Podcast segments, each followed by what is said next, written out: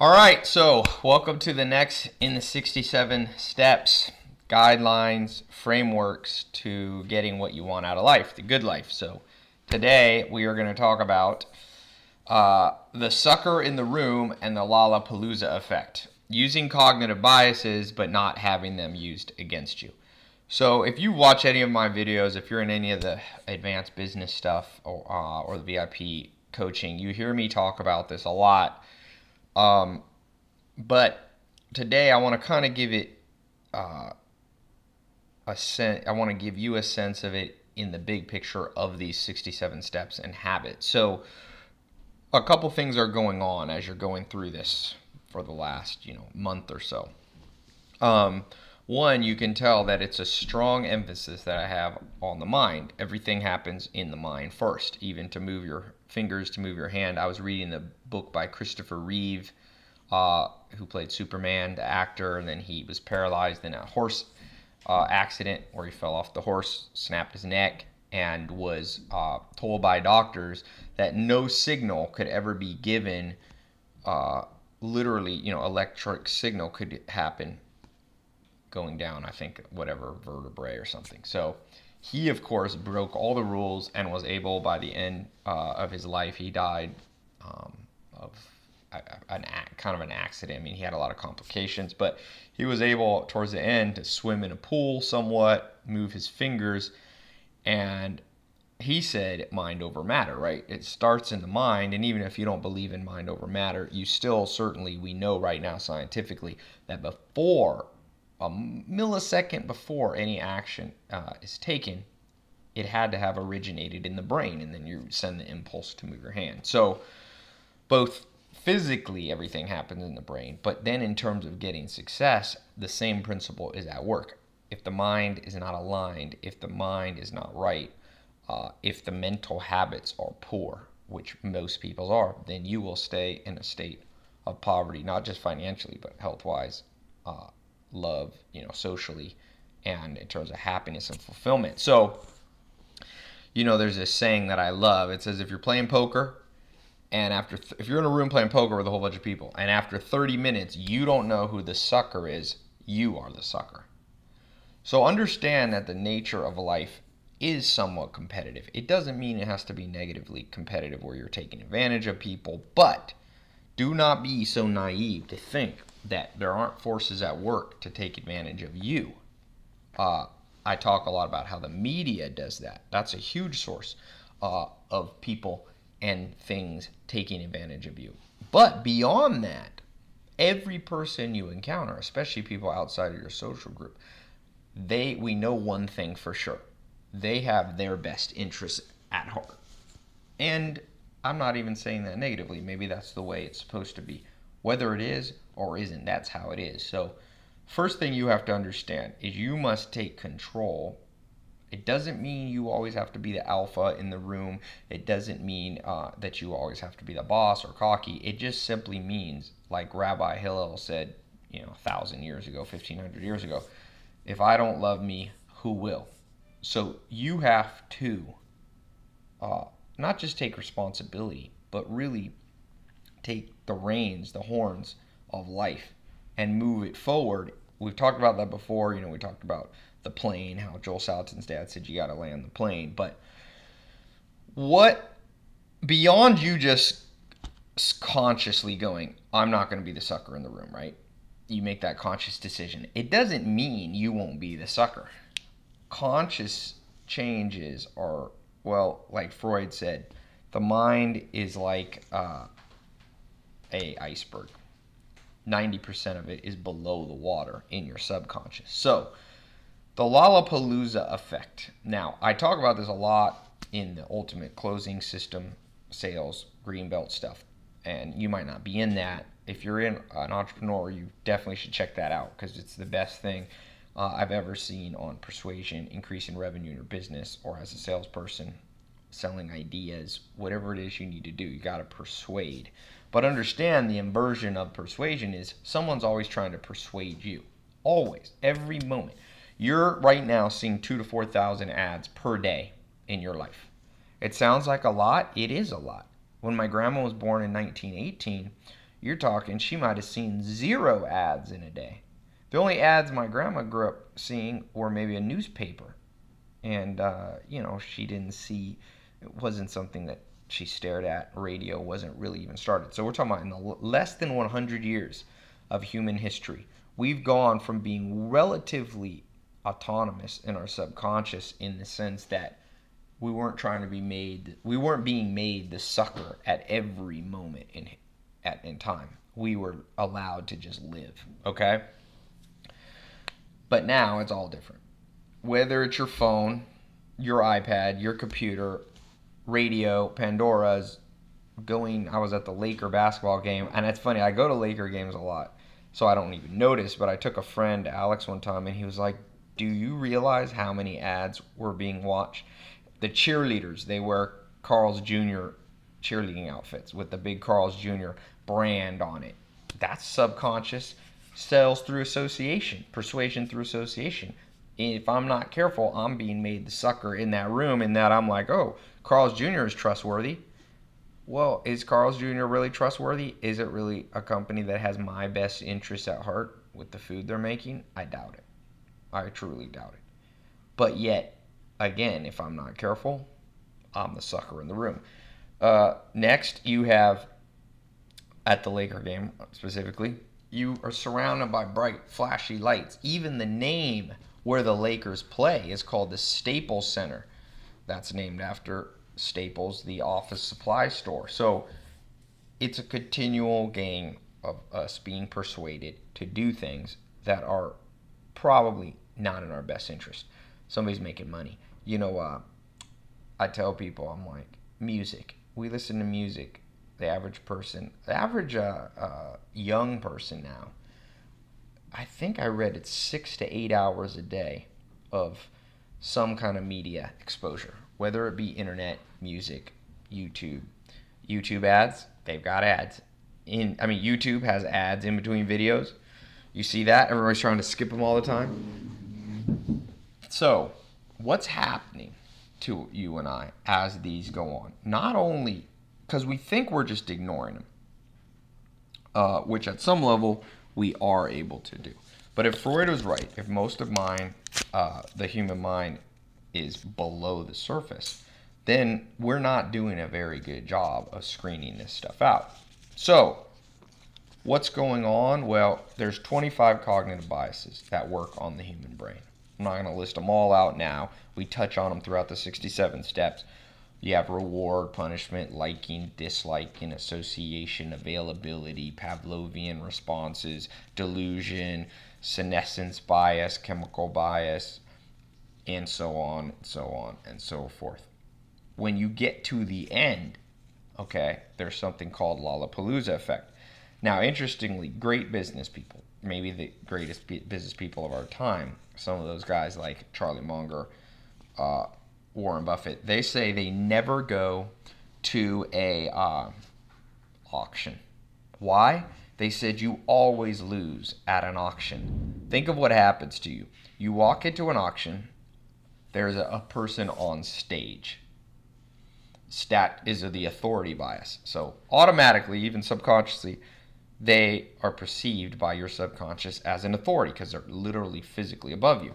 Then they're doing things like going once, going twice. They're creating scarcity and urgency. Like, ooh, if I don't buy this right now, I'm going to lose it. Even though it's something you've lived your whole life perfectly well with, uh, you know, perfectly well before you even heard of it.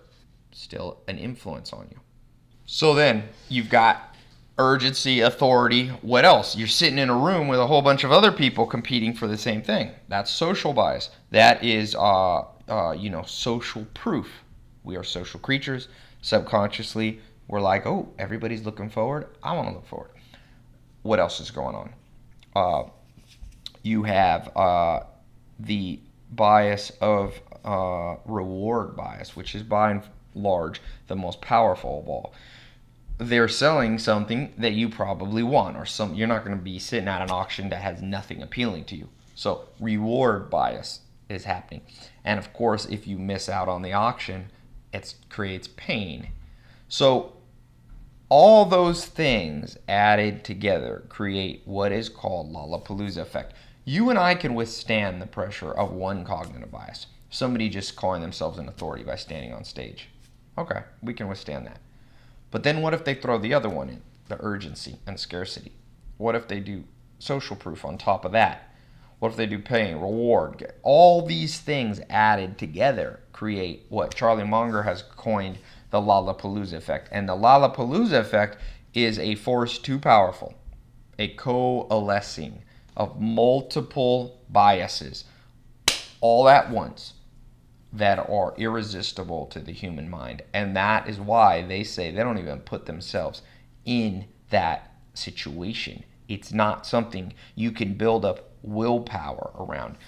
One of the biggest mistakes you can make is think is overestimate the willpower you have when it comes to withstanding the forces of the media, advertising, persuasion, and all those things.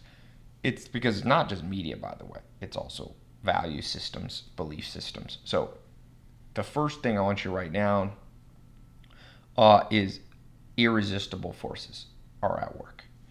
You cannot just sit in a room, lift weights, read enough books, go in a cave, meditate, and suddenly become this enlightened being that's going to be able to withstand these. You know, Buddha in Buddhism, that was the whole thing Buddhism built around. It's like, well, if you do certain things right, you'll be able to detach from the senses. And maybe a few people in history have been able to pull that off, but they're so rare that it's like a lottery ticket approach. So, what I want you to do is go, no, going to get myself out of those situations. Generally means a reduction in the amount of media you consume. News, the news, is full of biases. They're getting paid by ratings. They don't. Do you think that their primary purpose is uh, just selling you info or giving you information out of the goodness of their heart. Maybe it started that way. Maybe the original news people, and maybe there are individuals in the organization, but that is a corporation trying to make money. Now, I have no problem with corporations trying to take make money. Just like when I'm playing poker, I have no problem with somebody else trying to win the game of poker. Okay, you can't. Uh, you cannot eliminate competition you can't eliminate the reward motivation of corporations or of individuals. And a lot of people try to do that. They, they focus on Occupy Wall Street. They focus on, uh, you know, pointing fingers black and white. That person's bad. They try to take advantage of me. The second you come to the standpoint of understanding most organisms are trying to take advantage of other organisms. Right now, you have viruses and bacteria in your body that if you didn't have an immune system that was strong enough, okay, uh, you would, they would take advantage of you to the point they may kill you. It's not because bacteria is bad or viruses are bad or parasites are bad. No, they're living out their own agenda. They're trying to thrive and survive.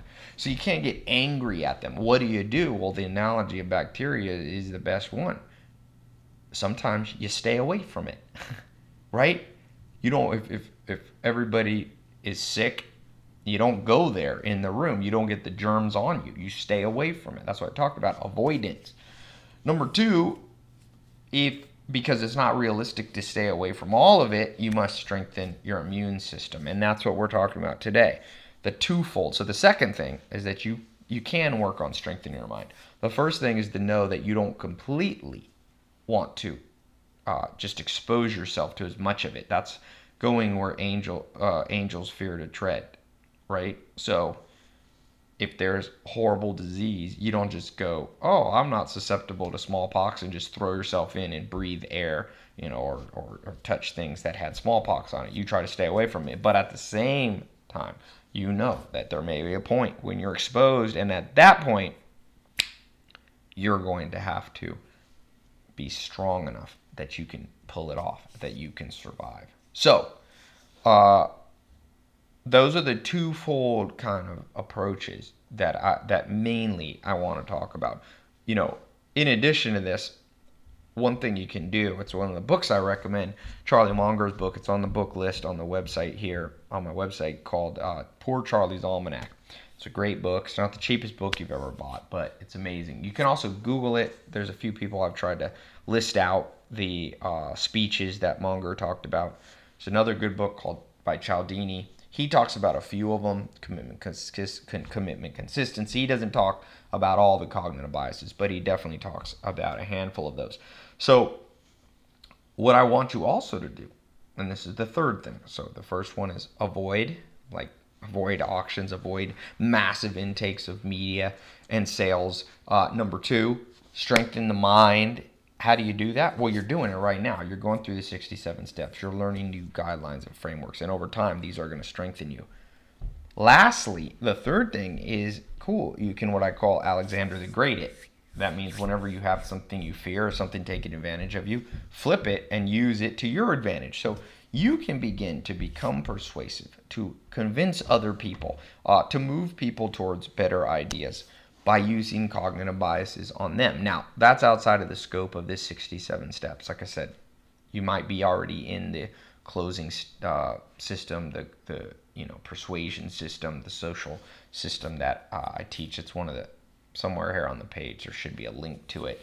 Um, especially if you're an entrepreneur or own a business or thinking of owning a business, you definitely want to know this. And that's where I actually go into how you can begin to use these to your advantage uh, not to take advantage of other people, but to use them when the when the chips are down and you need to be persuasive, you need to move a crowd.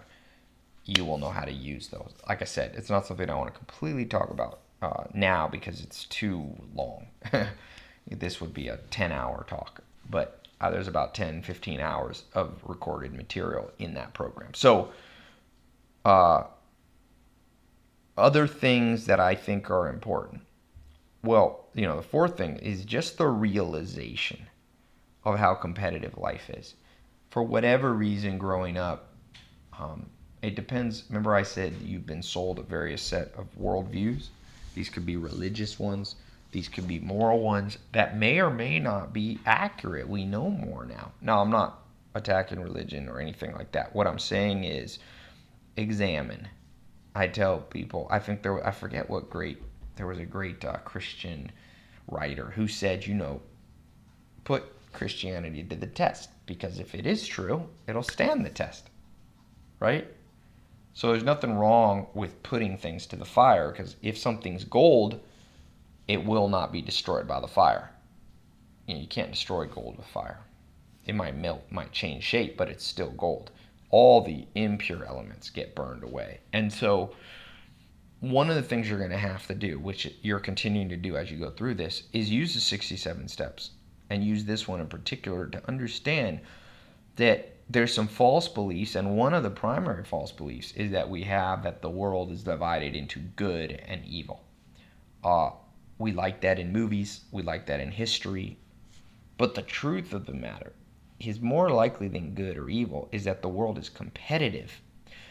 War when you look at war, what, what's the real cause of war? Some people blame religion, some people blame this or that. I don't think it's those things. Those might be what masquerade as the reason for the war or the competition. Generally, what causes these uh, what causes war is just competition. People want. Japan attacked the United States in Pearl Harbor in whatever what year, 1942 or something like that why? Because they were worried they didn't have enough access to raw materials, lumber, iron, rubber, and they began they wanted to take over Asia to get more things. They they live on a little island. They wanted more uh, resources. Germany, World War One and World War Two, expansion. They were worried that they were growing, that they wouldn't have enough resources. They saw the other powers, France, Germany, uh, Russia, as taking, I'm sorry, France, England, uh, Russia, as taking a resource. So they wanted to compete. So, one thing you have to understand the reason it's easier for you to be made a sucker is not from a place of evil. Corporations are evil, the media is evil. It's not that. I don't say that. I just say they have their own agenda. So, that's a great uh, understanding that makes this not so negative. Like people freak out. It's like, oh, everybody's trying to take advantage of you. No, every organism, and and you can take this to the nth degree. You know, there's a lot of scientists say even your mother and you, mother generally the person who loves you the most, but your mom did things that were she had to balance her own best interests against yours. Think about nursing. Your mom weans you, even though you would have wanted to continue to nurse, because it's not always it's hard on a female body to continually nurse. It takes a lot of energy, a lot of nutrition. So they call, you know, doctors call this or scientists call this, I think, inter even in the womb, interuterine, utero or uterus uh, uh, uh, competition. You, as a growing baby inside your mom, you're taking resources. They say that they find evidence of even there a competition where your mother has to balance her own interests, keeping her body, with you as the baby. You as the baby want more, more, more, more. And that's why people say, oh, you know, the history, why are humans destroying the rainforest and this and that? It's because each of us, myself and you included, are guilty. Not necessarily guilty, but we are clearly competitive, competitive, competitive. We want. So we're willing to make other people suckers. Not because we don't like them or because we're evil, but because, think of this. Right now, there is a fire in your house, let's say, hypothetically. And you have a choice between your mother and another random woman you've never met. And you only have time to save one. We know. Or let's say you are a mother or you are a father. And there's two kids in there. One of them is your son or your daughter, and the other is a person you've never met who are you more likely to save?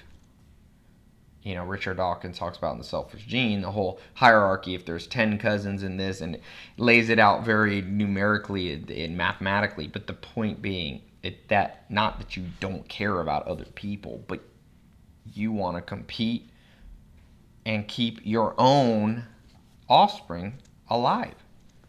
And so the good news is this dynamic of competition actually makes the world move forward. So you don't have to be the sucker. You don't have to take advantage of other people. You can pull it all together into a worldview and understanding where you actually everybody wins. That's kind of what Adam Smith talked about, you know, one of the fathers of capitalism. That's, you know, I don't want to get into an economic debate, but one of the things that seems to be pretty accurate is that when you let people move in their own best interest within reason, they tend to work harder. If you have an office and you give a bonus for the whole group when everybody does well, versus, well, then no one can control it for themselves. So they might all not work hard. But when one person knows what I'm working on today, if I do this well, I get a bonus. Despite the work of other people, he or she's more likely to work harder. Right? That's not negative. You can use it to your advantage. Okay? So a lot here and some of this will tie in as we continue to talk through more of these 67 steps. But remember, don't be the sucker. Do not ever be the sucker. This is just like Sam Chupp, the Amish uh, uh, minister, told me. He said, Ty, three types of people in the world people that make things happen, people who watch things happen, and people who wonder what happened. Don't be the sucker. You can make things happen. You can even sit back and observe, but don't wonder. Don't be like, well, I don't know why this person is doing this. It seemed I thought they were a good person, but they seem to be doing things not in my best interest. You're not going to be like that anymore because now you have this understanding. So the questions that I have, question I want you to answer now, right here on the page and part of the community to round out and complete this uh, 67 step. Number one, uh, what is a time where you were just sitting in a room in life, you were going through your life, around other people, you thought everyone had your best interest, but you turned out to be the sucker. Their competition took advantage of you. What's a specific situation? Number two, okay, uh, what or is an example of you being persuaded? Okay. So the, the first one is you being taken advantage of. But the second one is you being persuaded okay, and what persuaded you. You have to know yourself. Some cognitive biases work better. Social proof doesn't work that well on me. Other things work better on me. Authority. Which of these, like I talked about in the auction, what what works the most on you? Okay, and then lastly, talk about what you believe in light of this new information about whether the world is good, bad, evil or if it's just competitive and how that makes you feel. What are your thoughts on this new understanding that the world's not so black and white, that it's more people competing, just like the father or the mother running into the burning fire and saving their child first. Is that evil? Is that okay? Seems to be what happens. So, what are your take and thoughts on that? Okay? So, thanks so much, and I will see you on the next of the 67 steps.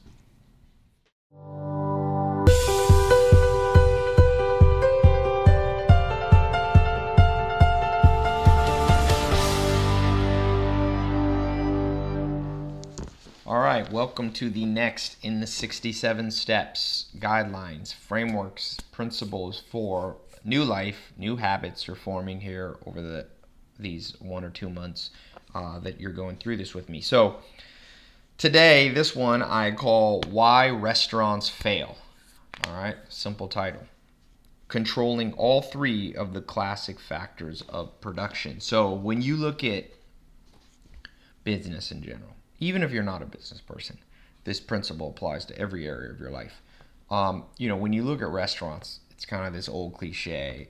You know, people say, "How do you make a million dollars with a restaurant?"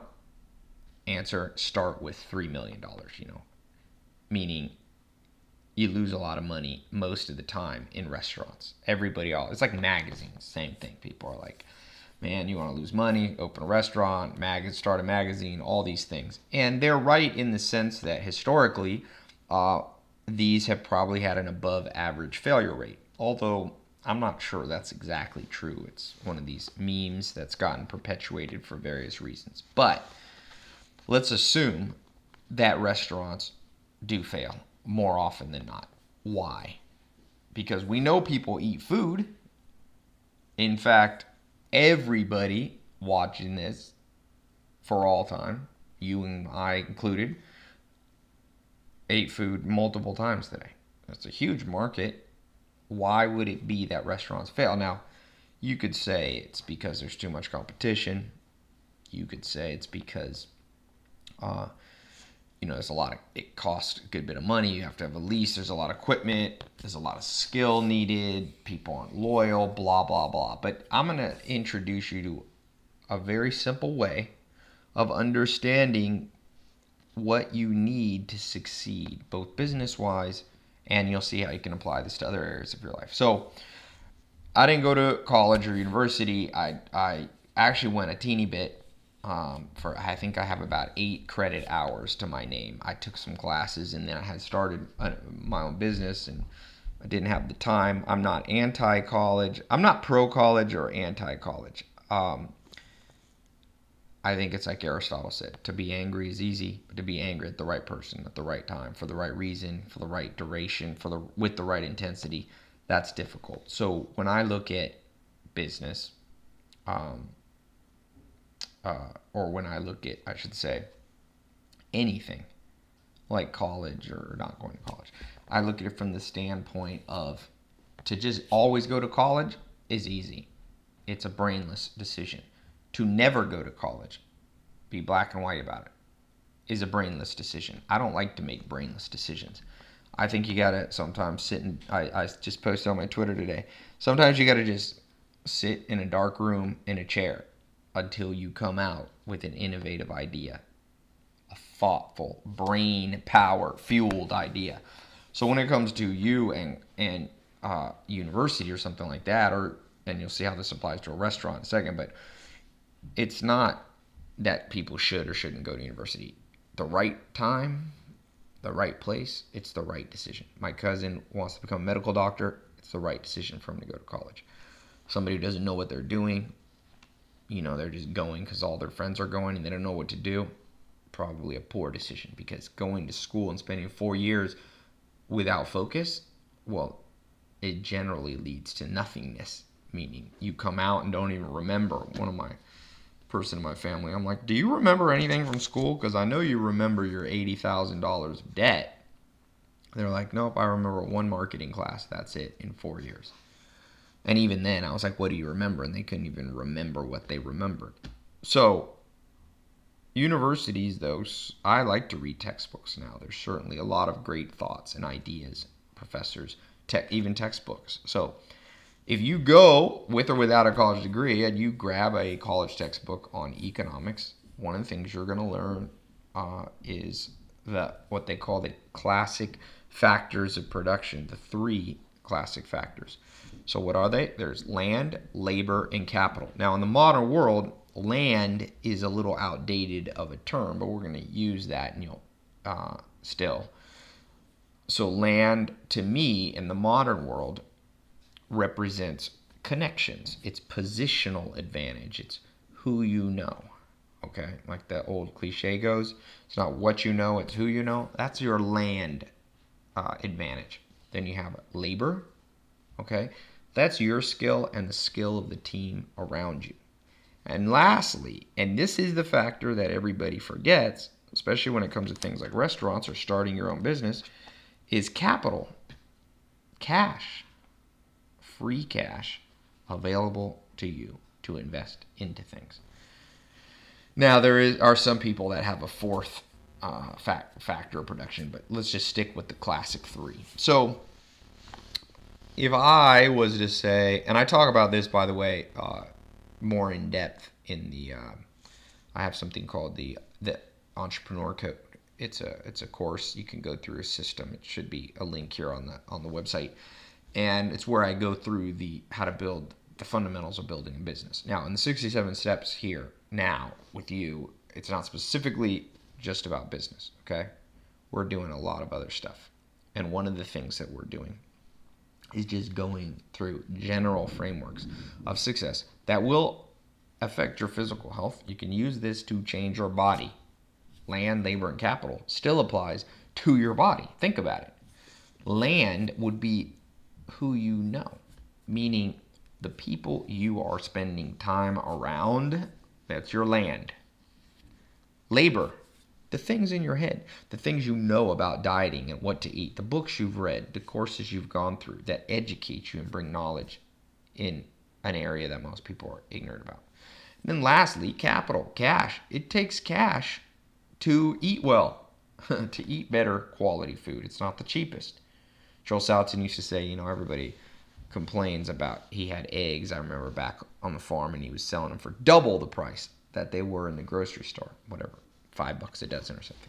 Whereas store bought eggs are like two dollars. And he says, you know, people complain about this dozen eggs being more expensive, but they'll be drinking Coca Cola that cost, you know, a buck for one Coke. And he says, one of my eggs have more nutrition in them than a dozen, you know, a six pack of Coke that costs you, you know, whatever the price is. So eating right is going to cost you a little bit of money. So there you can see with your body, working out, having a personal trainer, all those things, it's going to take land, labor, and capital. Land would be who do you work out with? Who do you know? What's the right person to work out? Labor, your skills, and the person skills that you actually end up working out with, and then capital. It's going to cost some money. So you see, that's why I say social life, right? This isn't just apply business, applies to social life. You need Three things land, who you're around, position that you're in, labor, how much you know about how to win friends and influence people, your personal skill, and being persuasive and being charismatic and being interesting, right? That's a skill you learn. And lastly, you have uh, capital. It takes some money to be able to buy your friends gifts. To, maybe you have long lost friends that live across the country to buy a plane ticket and go spend time with them. That's capital. So again, even for your happiness, it's going to take, like Daniel Kahneman talks about, the Nobel Prize winning economist. It takes some capital to be happy. It takes some skill, like happiness hypothesis, Jonathan Haidt or Martin Seligman uh, or Seneca, the Stoic philosopher.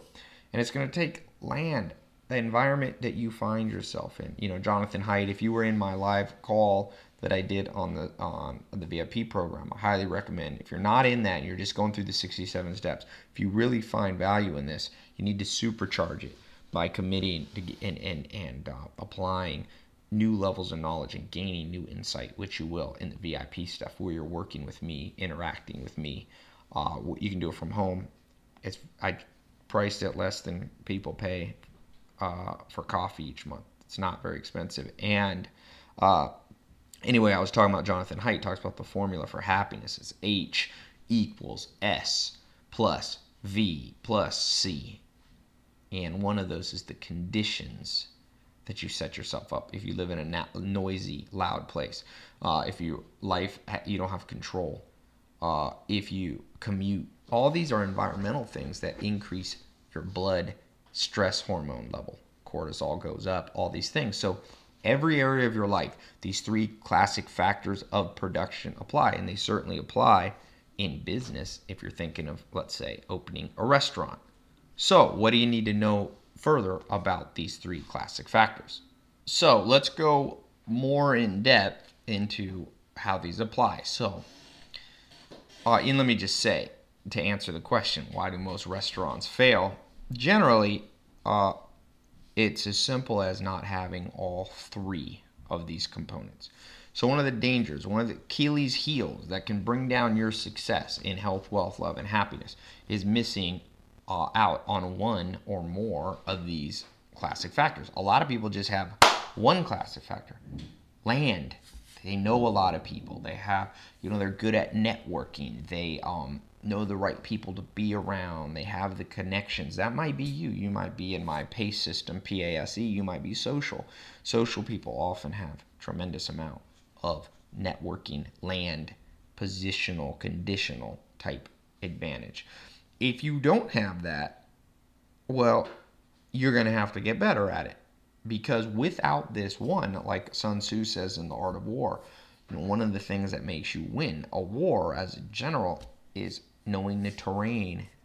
So you meet your enemy in battle where you're uphill and they're downhill, meaning they have to climb up to get to you. You have tremendous positional advantage.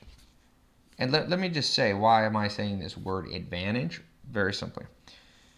If you have no advantage in something, uh, in a world of 7 billion people all competing, you're going to have a hard time standing out. You're going to have a hard time thriving. You must do things that you have advantage in. Doesn't mean take advantage. It means if you objectively have advantage. Like if you're six foot seven tall and you're highly coordinated, you might want to play basketball. If you're, you know, five foot three, you may want to play soccer. It doesn't mean uh, that you taking that advantage is harming anyone. No, it's the opposite. You want to live in a world where everybody's doing those things that they're uniquely suited to. The uh, psychologist uh, Mikhail Csikszentmihalyi, he wrote a book called Flow and that's, he says, this actually will make you happier when you experience this optimal state, this state uh, where people call it being in the zone, where time flies. That's where you want to be in most of your day. How do you get into that state? Well, it's as simple as knowing your advantages and operating more and more on your advantages and spending less and less time, like Peter Drucker says, in managing oneself, the book that you've uh, probably read uh, you can't build on weakness. You can shore up your weaknesses, you can tighten them up so they're not so glaring, but you can't build a life on weakness. So, when we talk about uh, uh, land, if this is an area that's weakness for you, you know, pick up a book. How to Win Friends and Influence People is a great one. Uh, you can look, go, continue to go through this program. We talk a lot about uh, learn the persuasion techniques we talked a little about the 25 cognitive biases. Get better at those. Now, labor. Now, labor is a huge one. Most people that start a business or try to succeed at anything, you have probably tried to use labor, like, let me increase my personal skill. And I'm all for that. As uh, Warren Buffett says, the more you learn, the more you earn. Or as Charlie Munger says, the world uh, to get what you want, you have to deserve what you want. The world's not yet a crazy enough place to reward a whole bunch of undeserving people. So you have to deserve it. And the simplest way, easiest way to deserve anything is to deserve it because of the amount of skill that you bring to the table, right?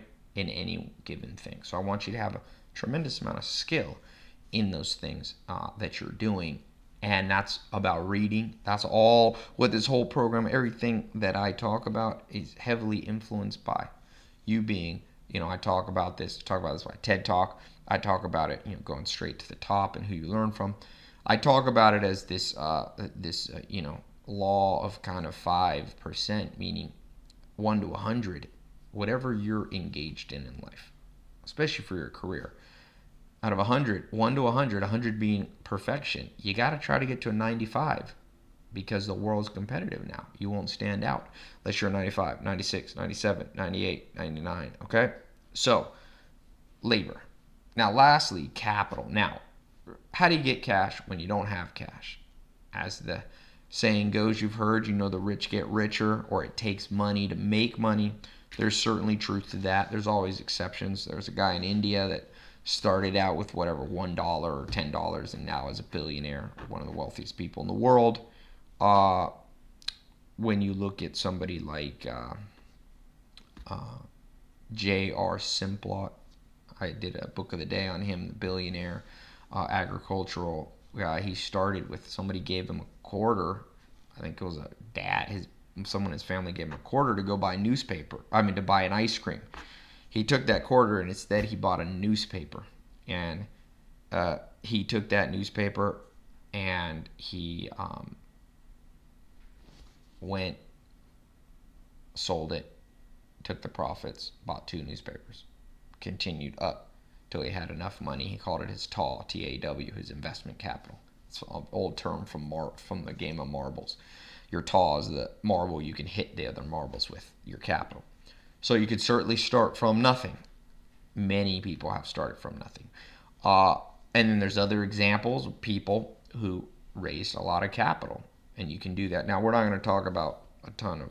Uh, right now, I'm not going to completely talk about raising capital because that's out that's outside of the scope of the 67 steps. That's a business concept, but you can there's many ways you can raise capital, whether it be through investment, private, public, private placements, bonds, debt, credit cards, um, franchise fees, licensing fees, consulting. There's lots of ways you can come up with money from no money. But the simplest is make sure that you're a good steward with whatever money that you have now. Joel Salatin, my first mentor, he said, you know, Ty, started out, I, he said, everybody wants to be where I am now. You know, Joel's a multimillionaire and famous, changing the world, all that good stuff everybody wants. He's truly living the good life in every area health, wealth, love, and happiness. And he said, you know, when he looks at people's reaction to him, it's like everybody wants to be who I am now, Ty. But he goes, but people forget when I got married out of high school, I lived in my parents' attic for seven years with my wife Teresa so we could save up enough money to build our own farm and I build our own dream. He said in 20 years I only spent a hundred bucks on cars or 500 bucks for something in 20 years. Um, you know, got used cars. So people gave him cars, maintained the one he had. So you you got to know that at some level, uh, you get what you deserve. People who are been good with money have not have had the balance between consumption and use. I mean, consumption and savings. Who the difference between Stoic and Epicurean people who were able to live in the now at the same time invest and live for the future, able to put off present pleasure for future gain. Uh, if you haven't acquired that habit, you need to acquire that habit. Without that habit, the odds of you being successful are slim to none because what will happen, and this is again why many restaurants fail, uh, is that they miss out on one of these components. Uh, it could be health. I'm sorry, it could be uh, land. It could be labor. It could be uh, uh, certainly capital. Capital is oftentimes the one that gets people the most. Okay? So, the um, if you are in business and you want to go further, there's some other. I, I highly recommend you go through some of the training business stuff that I have. That where we go deeply into capital, labor, and land. What I'm trying to do now in the 67 steps is just open your mind of a new way of understanding, right? Of a new way of framing. Okay, that's why that fails. Okay, that's why this will succeed. So start looking at things, not just business, Could be business. Look at people in business, friends, family that have failed. Ask them, how well were you, you know, were you connected? Did you know? Labor, you know, all these. Ask them. Start finding out, and you'll start to piece together. As I talk about in 67 Steps, rich friends, poor friends. You need to be in to isolate patterns that rich people do and poor people do. By putting these patterns together, you will come to a place where you have knowledge, where you can make good decisions, where you could start a restaurant and not have to worry about it failing. So, you know, I'll, I'll close with, with, kind of a, a, story. You know, imagine you, or imagine me and you, we're going to business together. We're going to start an investment company. We're going to raise investment money from investors. And uh, I want to use this to illustrate the importance of advantage. Okay and have an advantage ideally in all three of these things before especially before you set out in business so me and you decide we're going to compete with warren buffett who has a fund a holding company called berkshire hathaway where investors put money and then uh, warren buffett and charlie munger invested into geico and coca-cola and gillette and netjets and dairy queen. That's what they invested. So we're going to compete with them. They have a i think valuation of I can't remember, two or three hundred billion dollar company, one of the largest companies in the world. Me and you say we're gonna we're gonna beat them.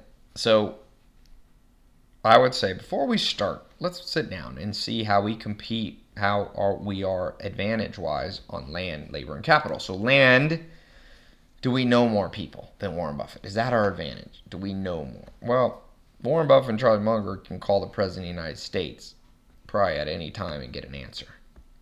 They know a lot of people. A lot of people and they have access to almost anyone. So we probably don't have an advantage there. Then we go labor, skill.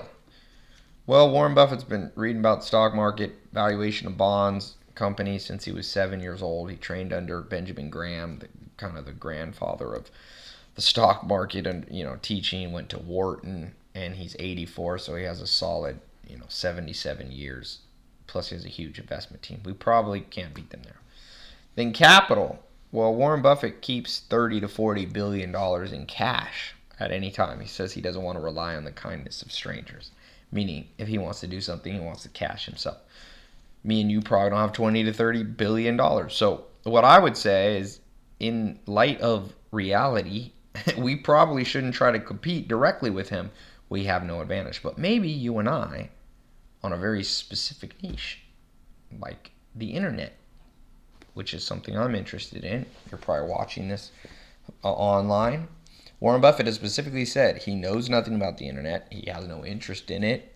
So there, we could make a investment fund that invests, uh, that teaches, or I'm sorry, that invests in internet businesses. And see now, it doesn't matter that Warren Buffett has the absolute, on an object, you know, on an absolute scale, has advantage in land, labor, and capital because who cares? we're not competing with him. So uh, as you go through life, part of the reason that these that restaurants fail and that you have possibly failed in the past, whether it be in business or maybe your business, your career is not going at, uh, as well as you'd like. Maybe you're unemployed right now, or maybe you have a job that you're basically taking uh, because you have no other choice, but it's not your first choice. Well, I would venture to say it's because you either did not have one or more of these advantages. I mean, you did not have land advantage, labor advantage, or capital advantage, or you were possibly going too broad, competing with people that have much more momentum in each of those areas. Or maybe you had no capital and you just had land and labor. It's not enough. So, what I want you to do is build out an all encompassing approach where you have all three of those going towards your favor and you pick a niche and something specific where you have advantage over others. It's not just you being good at these, it's you being good in comparison to the other opportunities that customers have to do business. So, the questions I have for you. Number one, the first question. Uh, in what you're doing now, and you can pick anything health, wealth, love, or happiness. What is your land advantage? Meaning, people you know, connections you have. Okay. Secondly, when it comes to labor? How skilled are you in whatever you're trying to do on a comparative scale? Could you, like I say, that like the ancient proverb says, see somebody skilled in their work? They will stand in front of kings, not before ordinary people. Are you skilled enough to be able to stand in front of kings? Thirdly, lastly, capital. Do you have cash or access to cash in order to grow your dream? And the fourth question I have what do you need to work on? Okay, of these three, pick one. What do you need to work on, and what's a plan that you have? Make sure you put it here on the page so you can get interaction from other people, ideas. Put that also in your private journal. Write that out if you want me to see it. Take a picture of it on your phone and uh, email it to ty at tylopez.com. I do look at them. Don't always get a chance to reply, but it's a good uh, thing to do to keep yourself moving forward and creating momentum. So, thanks so much. If you do decide to start a restaurant, just knowing and implementing what we talked about today is going to give you head and shoulders advantage over all the new restaurants that are starting. Okay? So, uh, thanks so much, and I will see you on the next in the 67 steps.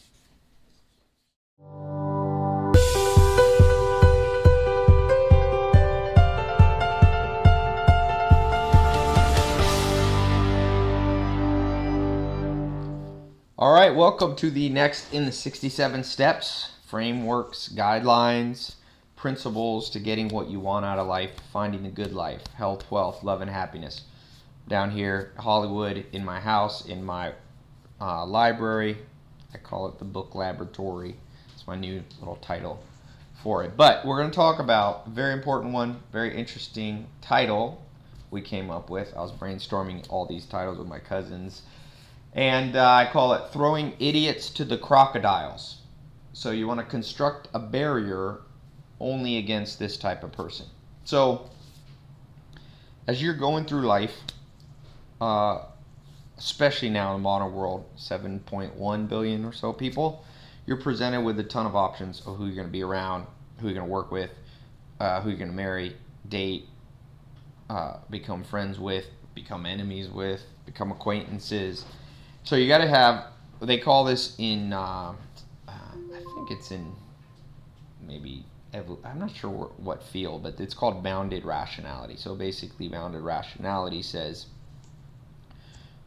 we have unlimited choice at some level. Like for example, restaurant. If you want to go eat at a restaurant tonight, uh, you could open up the yellow pages. You could go to Yelp. You could go to Google, and your choices. If you live in a, an even a medium-sized city, are completely overwhelming, right? You can't do due diligence on each one and look each one up and spend time and talk to food critics and talk to past people and investigate, right? It's impossible. So what we all do and what you've done and what I do, you put bounds on your rationality. So you go, okay, I'm just going to look at the restaurants within one mile of my house. Uh, and that constrains the amount of choices and it keeps you sane because you can go insane in the world. When it comes to social life, and the people that you're around, whether it be in work, love, or friendship, uh, or family, you still have to put some boundaries, even in family. I mean, you might think, okay, well, you know, family comes first, and that's fine, but you have a probably a large family if you count the extended family. You can't spread all your time exactly evenly with every cousin, every niece, nephew, third cousin twice removed, great aunt, all that. So again, you still got to put bounded rationality. So how do we do that efficiently? Well, I've written up a few things. And uh, first of all, you got to separate out two things who you're going to become an ally with, and okay, or what type of person you want to be an ally with, and what type of person you want to compete against. These are two different things. If you don't think life's competitive, I recommend you read The Lessons of History by the Pulitzer Prize winning Will Durant, one of my favorite authors, as you probably figured out by now. He says, you know, Mother Nature, uh, the first rule of biology is life is competition. Mother Nature has not read the Declaration of Independence. It's not read the French Human Rights uh, uh, Rights of Man. Uh, nature does not see all people equally. Now, as a civilized person, you may have you know you may not be operating on the primal uh, animalistic understanding of people, but still you have people you compete with. That could be a friendly competition in a sport, be friendly competition in business. Uh, it can be um, healthy competition. You could have, you know, MyFitnessPal is a great little app that I use uh, to keep track of stuff health wise. They make these little contests where you compete with other people who can lose weight and things like that. So, uh, Po Bronson in the book Top Dog talks about a lot of people, especially in the Myers Briggs personality type. You have extroverts and introverts. A lot of times, introverts need some competition, but even if you don't need it, it's still there. You're not only competing with other people, you're also competing with the forces of nature. When hurricanes come through, I was just talking to a, someone I know who moved here to LA. Why? Because three hurricanes completely wiped out uh, her family's house in Florida. That's competition with the forces of nature. Uh, you have competition. Look at uh, viruses, bacteria, right? These are things uh, that are other organisms trying to compete for the resources in your body, or, you know, that's why we get sick. These things attack us. So, when it comes to humans, what I want to talk about today is who do you want to compete with? Because if you can pick who you compete with, you can do well. Um, you know, so let's let's do the inversion that I like to do. You try to prove the opposite side. So, first of all, before we try to figure out who you want to be around, let's figure out who you don't, who you shouldn't be around. And let's pick one at a time. There's two categories we're going to talk about today. Business. Even though 67 Steps is not pure business advice, some of you are in my business entrepreneurial uh, systems and, and classes. Those are completely different, but I'm going to touch on that. So let's talk about business and let's talk about personal. So, in business, who do you want to be around in terms of competitor? Well, I was reading Peter Thiel, the PayPal uh, uh, former executive and, and, investor, and I think he's a billionaire. I don't know, but he's one of the big Silicon Valley guys, and he wrote this book Zero to One, and he said something about competition that was I also heard uh, earlier this year when I was at the Berkshire Hathaway meeting, and Warren Buffett and Charlie Munger were there the two billionaires. And Charlie Munger said, some kid asked him, I forget what he said. The kid said, oh, "What should I do with my life?" This like 18 year old kid. And Munger is like nine, in his 90s, and Munger said, "Well, he said back when I was in college, uh, some school here in California, I decided I wanted to be like an aeronautical engineer. So I was in the class, and there was one kid, forget the name, Harry or something. He said, no matter what I did, Harry always had the answer quicker, faster, knew the math better, knew the calculus better than me. He's talking about himself, Charlie Munger. And he said that was the day when I when I came to grips with that. That was the day where I realized I don't want to be in aeronautical engineering because I don't have any advantage. I'll never catch up with this person.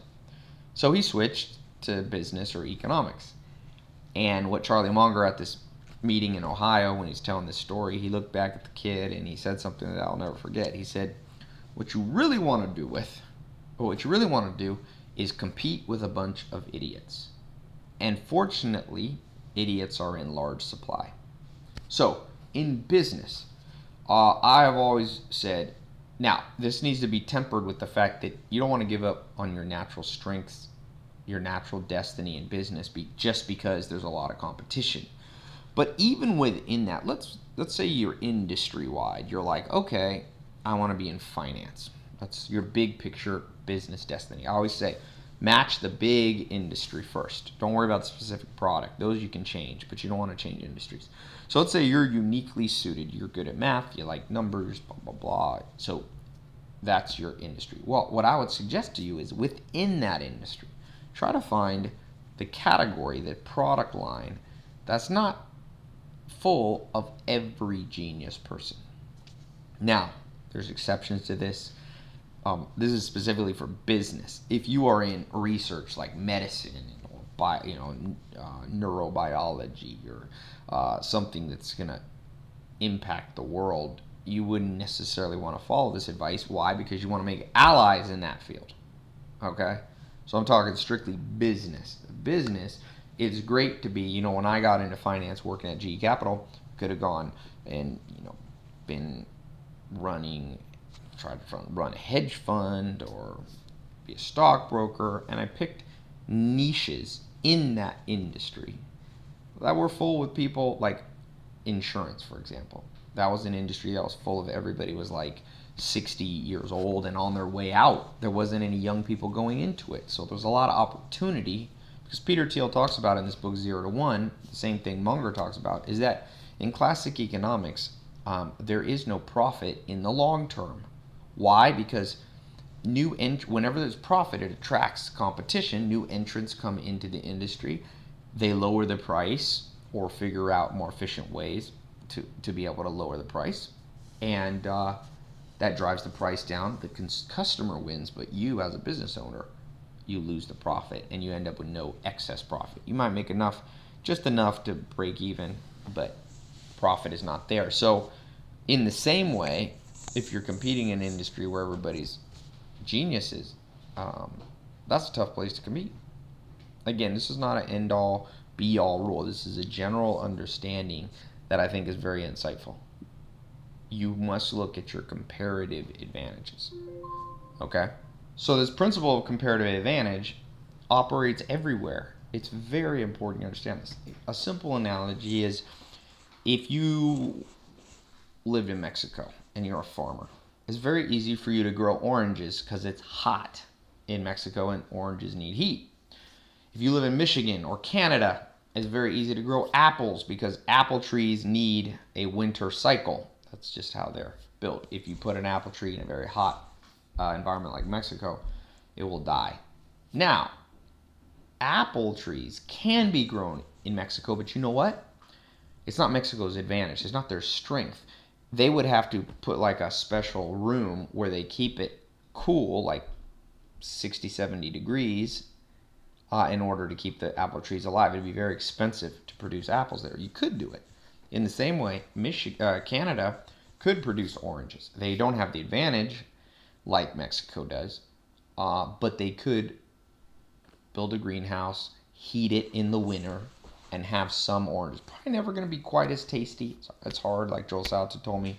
Nature laughs last. It's hard to trick nature, try to hit trick an orange tree into thinking it's in Mexico, but it's possible.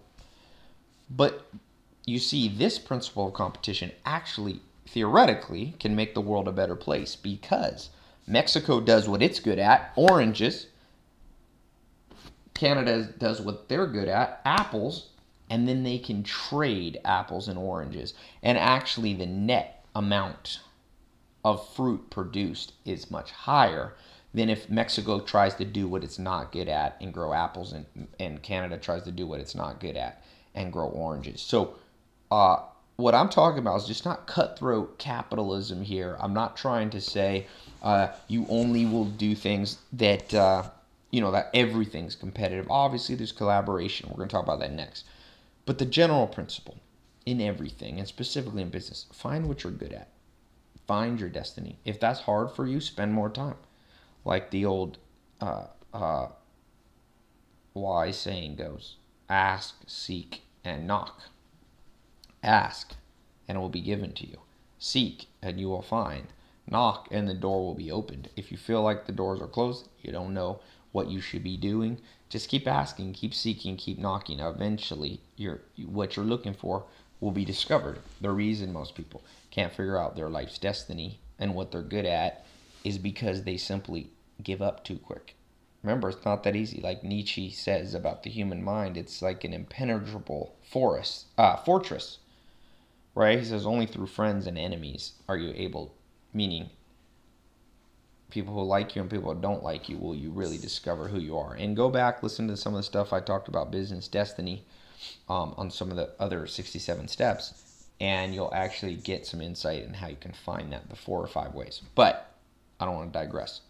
So the people you want to be around, as we said in business, would be idiots. I, I say that tongue in cheek. We don't really mean stupid people. We mean people that you have an advantage. You're Mexico growing oranges. Now, let's take the flip side. Who do you want to collaborate with? So, I'm sorry, uh, that not who do you want to collaborate with. Uh, so, oh, by the way, going to this throwing idiots to the crocodiles. Um, so the idiots we talked about, the crocodiles are this moat. Now, Warren Buffett again was asked by an MBA program, a YouTube video. You know, someone said, uh, "What would you do if you could start over or something?" And he said, "You want to you want to find something you have an advantage in. We talked about that, but you also want to have a, a moat around your castle." Because he said, if you start a restaurant and you're good at it, inevitably your competitor is going to come in your restaurant, going to eat, they're going to say, "Oh, I like this menu. Oh, that's how much they're pricing it." Maybe they're going to steal one of your employees, your head chef, and they're going to be like, "Where were you buying that food for this price?" and "Where are you getting that?" And the next thing you know, they're like attacking your castle. Your castle is your business, and you need a moat around it. Now, there's we talked earlier in one of the 67 steps, the three classic factors of production land, labor, capital. One way to build a moat around your business or your life in general is around those areas. Be really good. Land, uh, labor. Know a lot of people. Be a social person. That's land, labor. And then capital. Save money so you have cash. So you can, when no one else has money, you can continue to thrive, buy businesses, keep your operation going. So again, I'm, this, I don't want to talk too much about business, um, except to say that um, you know uh, this moat is of utmost importance, and when it now comes to let's take back to friendships. I've done some talks on this. I'm, I'm not going to talk too much on this, but I did a talk. It, it seemed to a lot of people seem to you know resonate with them what are the type of people you need to avoid and i have my own simple rule it's very simple you can take it and use it uh, and experiment whether it works for you you have to get rid of low self-esteem people around you now this caused some confusion when i talked about this i'm just going to keep it simple there are people who accurately see who they are and they might realize on the totem pole of life, you know, they weren't dealt the best hand. They're not the Angelina Jolie or Brad Pitt. They're not super good looking. They're not, you know, super intelligent, whatever, but they're good people. You can't just judge people by, you know, Angelina Jolie is not necessarily better than just an average person. They're different. She's different, certainly. Don't want to be naive and say, oh, no, there's no difference. There is a difference. Uh, it's obvious. Um, but it doesn't create intrinsic value right? Angelina Jolie, if a plane's going to crash or something or a boat sinking, she shouldn't get an automatic life uh, raft just because she's Angelina Jolie over just an average looking person. But, so if Angelina Jolie thought she was more important than she was, so I, then that's the kind of person you want to avoid. So let me actually remove the word low self esteem, distorted sense of esteem. This is very dangerous person to be around. It's actually scientifically been proven the most violent people are people with too high of a self esteem. Um, Dr. David Buss talks about this in Evolutionary Psychology textbook, where he talks about men who are violent towards women are men oftentimes who have a distorted sense of who they are. They think they're better looking, they think they're more valuable, and when a woman rejects them, they flip out. Right? That's a distorted sense of self esteem. So if you it's okay to hang out with people that are just average people, but you don't want somebody who doesn't see themselves accurately, like thinks they're better than they are or thinks they're worse. Both of those will cause trouble. And in my experience in life, this distorted sense, I used to call it low self esteem, but it's, you know, that brings up, it's hard to explain that because people leave comments like, oh, what do you mean low self esteem? So that's why I said I'm changing it now to distorted. So, um, in business, the people you want to be around are the quote unquote idiots, meaning not having advantage over you when it comes to social life. Uh, you don't want that. You want to be surrounded by incredibly accurate people. That's what you want. My experience with people with a distorted sense of uh, self is that they're erratic. They surprise you. You invest in them you invest in a business or you invest in them romantic or whatever, and they come back and they bite you. You know, they're backbiters. That's the number one. Why? Because when you have a distorted sense of self, um, you are unstable. Because the world's always going to give you feedback or give this person feedback that they're not as good as they think they are or that they're better and they think they're horrible. Y'all have, I'm sure you have a friend like that. Super distorted sense, you know, they're much better looking or much smarter and they're, oh, well, I'm just nobody like, that. Guess what's going to happen? they're going to get an opportunity at your expense at one point. And I've watched this happen over and over with friends, family, uh, or uh, employees or business partners, anything like this. So the way I think that it works, and I'm not a psychologist, um, is that well, my friend said, Ty said, you know, or my mentor, Al Nation, said to said, everybody at the end of the day always thinks they're better than you. Even if they don't want to let on. That's part of the drive to be human. Is they want to be. So when they're distorted, when they think they're horrible, but they're not, I mean, when they think they're amazing, but they're not really. And the world's giving feedback that they're not. That creates neurosis and kind of pent up anger.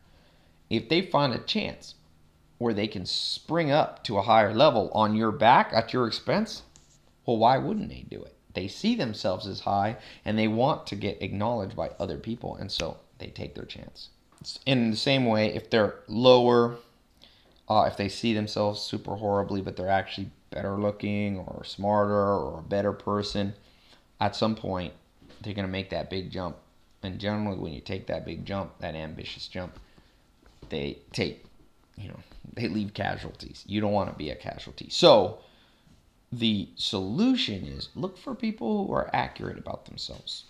You know, obviously, we all have some form of delusion. You know, I'm sure I think I'm better than I am or worse than it's hard to be perfect on this. I'm just saying general vicinity, right? Um, and that should be your litmus test for people that you make allies, like I talked about at the beginning. We talked about the people you competed against, but who do you want allies? You want stable people, right? It doesn't matter where they are in terms of, you know, uh, accolades from people. They don't have to all be super geniuses. They don't have to be super good looking. They don't have to be super ambitious or super smart. What you want is people you can count on. I think, in my experience, I think loyalty is the only thing you can build on. You don't want an erratic social life where you have one friend for a year and then they screw you over and now you don't have a friend. Now you have to start from scratch. And old friends are better than new friends, like Jonathan Haidt talks about. This companionative love, which takes a long time to build up among friends or romantically. So you might as well nip it in the bud at the beginning. And you, now people say, Ty, how do I know someone has a distorted sense of you? Use common sense. It's much, it's like asking me, Ty, how do I tell who's blonde and brunette? Because people dye their hair. Well, it is a little tricky when you first see somebody from far off they look like they have blonde hair, but you get a little closer to them. You spend a little time around them. Maybe not the first day, but you'll start to notice there's some roots growing out. Dark, brunette. So, what you're doing there is as you look a little deeper and spend time around people, most of us are, and I'm sure you are, equipped with enough intuition that you're like, well, this person's a little unstable here. This person's all over the place. Uh, and I, I'm saying here, stay away from making those allies. Those are not the best allies. You need people that when life's down, kind of like the wedding, you know, the, the vow they make people take, or that people take when they get married through thick and thin, through sickness and health. That's loyalty. You have to have that. What else are you going to build around? You're going to always be going back to the drawing board with new employees that you have to train all over because you hired the wrong ones to start with. You're always going to have to get new friends Remember, I said at the beginning, you have to decide even within your family, bounded rationality. You can't spend the same amount of time with everyone in your family. So who are you going to choose? Well, I'm suggesting find the stable ones, the ones with a accurate sense of self, the ones who are distorted. Now, there, there's some healthy distorted. You know, there's people that are optimistic that are like, well, I'm not doing so well now, but I'm going to get there. That's not distorted. That's optimism. Distorted is where they think they're already there like, yeah, I'm the best, or oh, I'm so horrible. Like, where where they think they are, they're sure that they're in this place that isn't who they really are. That's what you want to stay away from. People who go, hey, you know, I'm not making much money now. I've wasted the last couple years of my life, but time for a change. I'm moving forward. Let's go. Those, in fact, are the people you want to be around. Like this book, where is it? This Conrad Hilton one.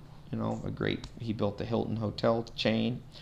He learned that from uh, uh, Helen Keller.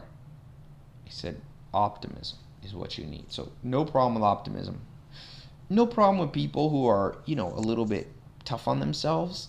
You know, they're kind of like, it's okay to have some not super negative people, but it's okay to balance out your life. You don't need all yes people and oh everything's gonna be great. You can have some people who think a little more critical, a little more even negative. There's nothing wrong with that. You got to balance it. You want that balancing out. Life is balance, like the great philosophers, Greek philosophers taught. Synthesis, antithesis. I'm sorry, uh, thesis, antithesis, and synthesis is in the middle. You got to synthesize a little bit of positive, a little bit of critic, uh, critical. But what you do want at all levels is stable. Okay? So, three questions for you now. the first one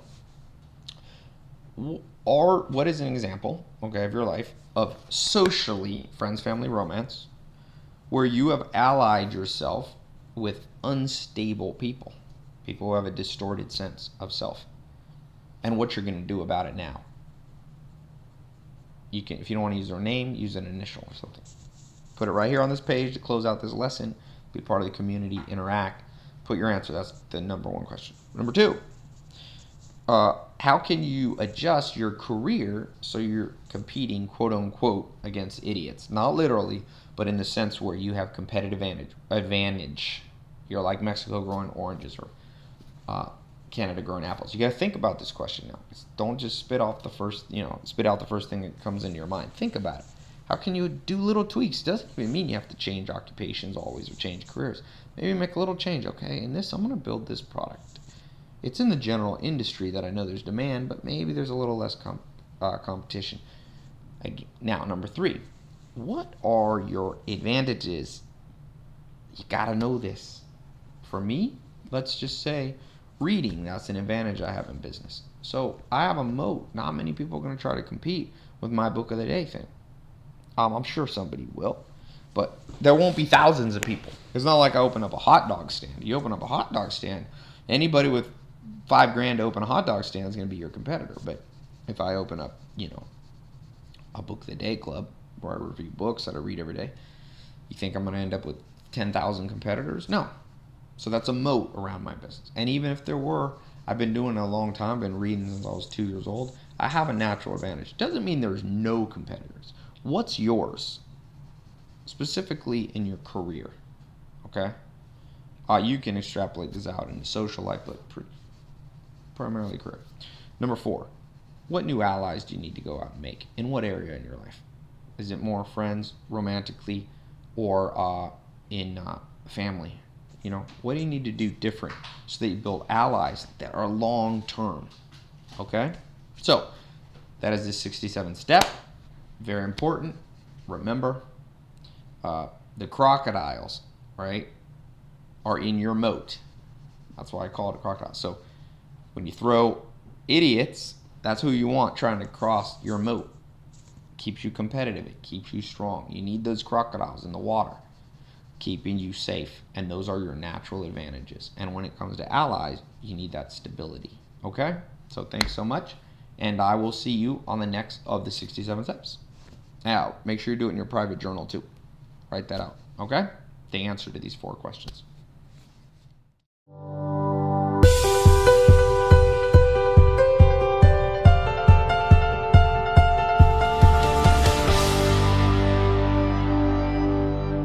All right, welcome to the next in the 67 steps principles, guidelines, frameworks to getting all those things you want out of life. The human uh, condition is such that we all want big things. So today, um, I call it uh, this one alienating the 82% with your messy message. Messy message.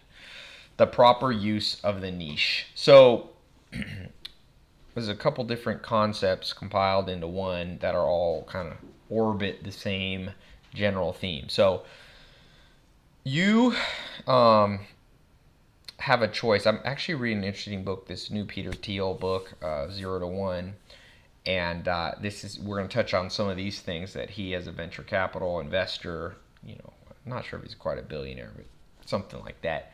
Uh, what he's pushing and what he's talking about at universities like Stanford and all this. So, a common misconception, not just in business, because you may not be in business, you may not be an entrepreneur. You probably have some sort of a career, or um, you know, you're moving. You gotta have to make money. We all do, and this goes beyond just trying to make money. This also applies to things um, like your body, uh, how you make friends and socialize, and how you find happiness. Most of us are completely hypnotized by the wide variety. Let me put my laptop over here. By the wide variety of options, or quote unquote supposed options, um, at our disposal, right? In reality, uh, you and I don't have that many choices. It just appears that way in the modern world. Why do I say that? Well, you know, I, I talk about this. Um, I just posted somewhere, and it's interesting. Twitter is a good way for me to see what people are really focused in on different things that I tweet. And I posted one, you know, people come to me and say, Ty, I'm confused as to what I should do because I'm good at so many things. And I say back to them, well, why? Because people kind of say that with a badge of pride. You may have said it. I think I've said it before. Well, I'm good at lots of things. I'm multi talented. But the question is, that's like a curse. Of course, there's always the Leonardo da Vinci. But when's the last time there's been a Leonardo da Vinci? a Tesla. I mean, this is once every 500 years. You or I are probably, or would be happy to just be a Shakespeare. He's just remembered for one thing writing. Einstein. Just remember for one thing physics, not for looks. You know, crazy hair. He's not remembered for his politics, although he was political. He's not remembered for his religion. He's not remembered for his charity. He's remembered for one thing. So that's the common theme. You may have heard this before. Let's take this further. How can you take this into actuality? Well, 18%, remember that number. In anything you do, if you can have 18% of people who hear you, who hear your message, who see what you're trying to sell, whether it's business or socially, if 18% of people can become highly engaged with you, you will find the good life, health, wealth, love, and happiness. You don't have to look for universal things. You don't have to create a business that 1 billion people are interested in. As Peter Thiel says, the odds are that if you go after that broad of a market, you will fail. You will fail. In fact, he says most innovation came from people who just did a small, narrow niche and then because of time, technology, and just demographics, that niche grew larger. So if you look at Bill Gates, started out solving a very small problem for a very small segment of the world. Not everybody was using personal computers or Steve Jobs. I think Bill Gates at one point said, "Oh, software will never be more than a hundred billion dollar uh, business for me. Hundred million, sorry, hundred million dollars." He couldn't imagine even though he was thinking pretty big, he couldn't imagine that he could ever sell more than a $100 million. And now we know that uh, I think Microsoft is at 80 billion or it's close to 100 billion. So he massively underestimated. But that underestimation is what allowed him, and that going after that small 18% of the US or global population allowed him to have the focus and the and build the skill because with focus comes skill in order that later decades later he could take advantage of huge sweeping changes in the world. So when it comes to your body you'll see this same and this is a, somewhat similar to the pareto principle you hear people talking about 80 20 i think it's an overused um, principle I think I like to think of it a little bit differently. Not that there's anything wrong with Pareto, but um, so you have segment one. Uh, I mean, uh, section one of what I'm talking to you about today, which is understanding. You are great, doing great, if just 18% of people like you. Not that you want the rest to completely hate you. That's all I'm saying. 18% of the market buy from you. 18% of people who visit your website want more information or purchase from you. McDonald's, I think the fast food industry, don't quote me exactly, I think it's like a $200 billion global industry. McDonald's is only a, about a $20 billion revenue company. So they're only doing 10% of the whole market. But yet they're the front runner, they're the leader. So we have to set our ambitions uh, more realistic. And the good news is if you've been thinking a little too big, that's okay. You can have an end game that's huge. But in terms of step by step to get there, shrink it down. You know, there's that cliche. I can't remember if it's Hillary Clinton or some politician said, you know, there was think globally, act locally. I, I like that. So to me, think globally means you're at, you're thinking of changing the whole world. But when you act, you act locally. That is means on a very small niche. A small niche is a realistic problem for you to solve, and ultimately, you get rewarded socially and financially uh, by solving small problems that eventually, slowly, step by step, grow into solutions for ever more people. Okay. Um, interesting. There's a book. If you're in some people, I'm not sure if you're in the uh, inner circle. I've got you know that's my kind of for advanced entrepreneurs and I was reviewing a book called the E Myth. I'm sorry, not the E Myth. Uh, Crossing the Chasm. And basically, this book says, you know, most businesses, and he's talking specifically about tech, but any businesses applies. They do well at the beginning because some early adopters, their mom and grandma buy their products from them. you know, it's like the guy uh, from uh, from Shark Tank, the judge who has FUBU, the, the clothing brand, he said, you know, when people say, oh, I want to start a new fashion line, he says, well, first take that shirt and walk down uh, and try to sell it on the street to strangers. He says, because your first buyers is your mom and grandma and people who are biased, right? And there's not enough of them, right? So in this book, Crossing the Chasm, it starts out with the early adopters, like visionaries. Then it goes into the, you eventually reach a chasm where that small early adopter group is gone. And then you have to cross the chasm and get into what the pragma- pragmatists, the conservative type people who don't buy unless they're compelled. They don't change products unless there's good reason. So, in the same way, I mean, in that book, he recommends that you follow what the United States did in World War II and what all the powers did England, France, United States, Australia, South American country, all of the allies against the Axis powers, against Nazi Germany. What they did was they concentrated all their forces in southern England and then they, one day on D Day, they crossed the channel and they attacked one central area, you know, Norman, Normandy, D Day. They stormed these beaches they didn't go broad, you see. They didn't go after 100% of the Nazi strongholds all across the Atlantic seaboard. No, they went after one, concentrated. Or you could say they went after 18% of the available targets, even less in that case than the 18%.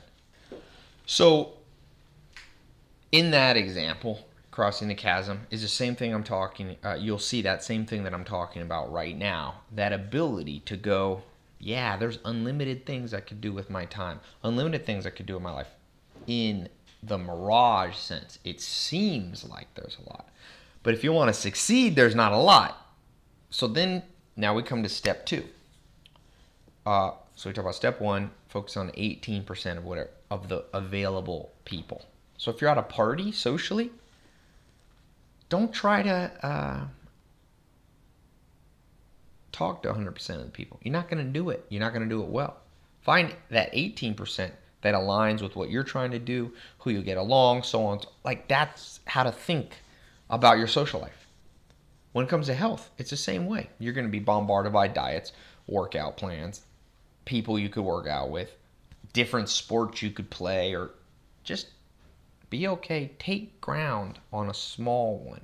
From there, eventually, you'll be able to this ripple domino butterfly type effect where you eventually can do many things. So that that's the first kind of rudimentary. But I like that 18%.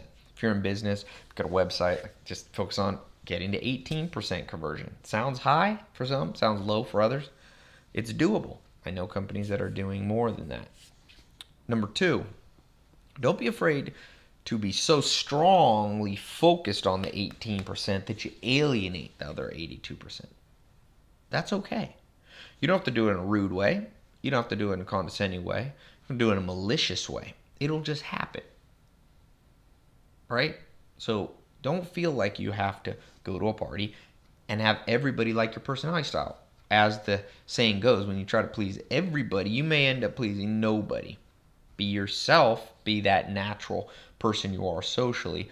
Bring out the best of yourself. Charlie Munger talks about that. He says, you know, we don't really change ourselves much. He says, I've been the same as I've been since I was five years old. That's the last time I really changed a major part of my personality. I think he's saying that somewhat tongue in cheek, but he said, what you have to do is have so many good things about you that your friends and some people overlook your flaws. So, in the same way as you go out there in the world socially, talking about the pillar number three in the good life social. Um, you don't want to be yourself to the point of using as an excuse to be insanely weird. But at the same token, don't be trying to please the whole crowd. It's very hard to do. In politics, you don't need to get 100% to get elected president, prime minister, right? You don't even always need 50%, depending on how many candidates there are.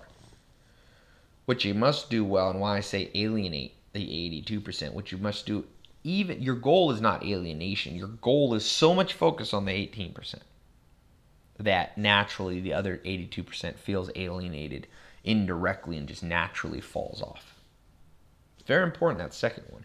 And that's scary for people. It's scary if you're dating. It's scary with happiness. You'll meet people. You know, there's all these things like Freud talks about we do to be happy, right? And sometimes it's scary to go, well, I'm going to cross that one off the list. If there's 10 things that make humans happy, as Freud talks about, 9 or 10, 18% of that's about two. You just focus a lot on those two. If you're made happy by art, then do a lot of art. If yours is by love and social interaction, then do a lot of that. Let the other eight fall, uh, chips fall where they may. Again, you want to balance this somewhat. You don't want to be completely just, you want to have a little bit of a Renaissance man, Renaissance woman feel to you. So even if art's not your thing, you still know a little bit of art, but it's okay to not hang out much with artists if you're not an artist. It's okay to alienate them indirectly by being so interested in something else. Okay? So that alienation, that's number two. Number three, uh, when we talk about this, you know, um, your messy message, I said, I was at the the sports awards. They're called the ESPYS. They're kind of like the Academy Awards here in Hollywood for uh, professional athletes. And uh, Robin Roberts gave came up. She's a former athlete. You've seen her on TV. I think she was on Good Morning America or the Today Show or something. And she's diagnosed with cancer. I think not once, but I think two times. And uh, she was at this place where she said she was in despair, felt like she was losing everything. She built this career in TV and broadcast, and now her life is just laid low. And I, she says her mom told her, make your mess your message. So as you do these things, these 18% and focus more on a niche, taking ground like D-Day, Normandy in one area, and number two, you become less worried about alienating some people. Then the third thing you go is, well, what is the 18% that I go after? And what is the niche that's unique to you? Go back, listen to some of the stuff I talk on your destiny. At some of the first of the 67 steps, and I touch on how you can find kind of what you should do. But I'll add to that today here in number three, uh, the third part I want to talk about today, which is finding your messy message. Robin Roberts' mother said, "Make your mess your message." What's the story of your life? Maybe you don't have a mess of a story. Maybe you don't have a catastrophe story. But what is that story that's yours? You know, mine at some level is books. That's a story I've been reading since I was a little kid, two years old. My grandma's like, when we were potty training Utah, I used to have we have pictures where you're sitting on a little potty, you know, those potty trainers, and you'd have big stacks of books. Curious George, I used to like. I taught. Uh, they taught me how to read when I was pretty young. So that's kind of like my message. There's other things in my message. You know, um, my mom was a single mom for a long time before she got remarried. So I missed out on having a, a, a male figure growing up. And, and many times fathers, male figures, at least the ones that are good, act as mentors. So you see, part of my message comes out of the the things that were challenges in my life, not having those role models. So then as I got older and even now, you know, you might be in my Millionaire Mentor interview series. That's me going out and taking the mess of my life that I inherited by being born. We all inherit messes. It's normal. You don't have to be mad at your parents. It's just they inherited messes too. So I don't blame anybody. But what I do is like Robin Roberts. She took the fact that she had cancer and she started a cancer foundation. She started speaking around the world on cancer prevention for women and this. So she actually took that hardship in her life and she made it into her life's work, making your mess your message. I want to read you.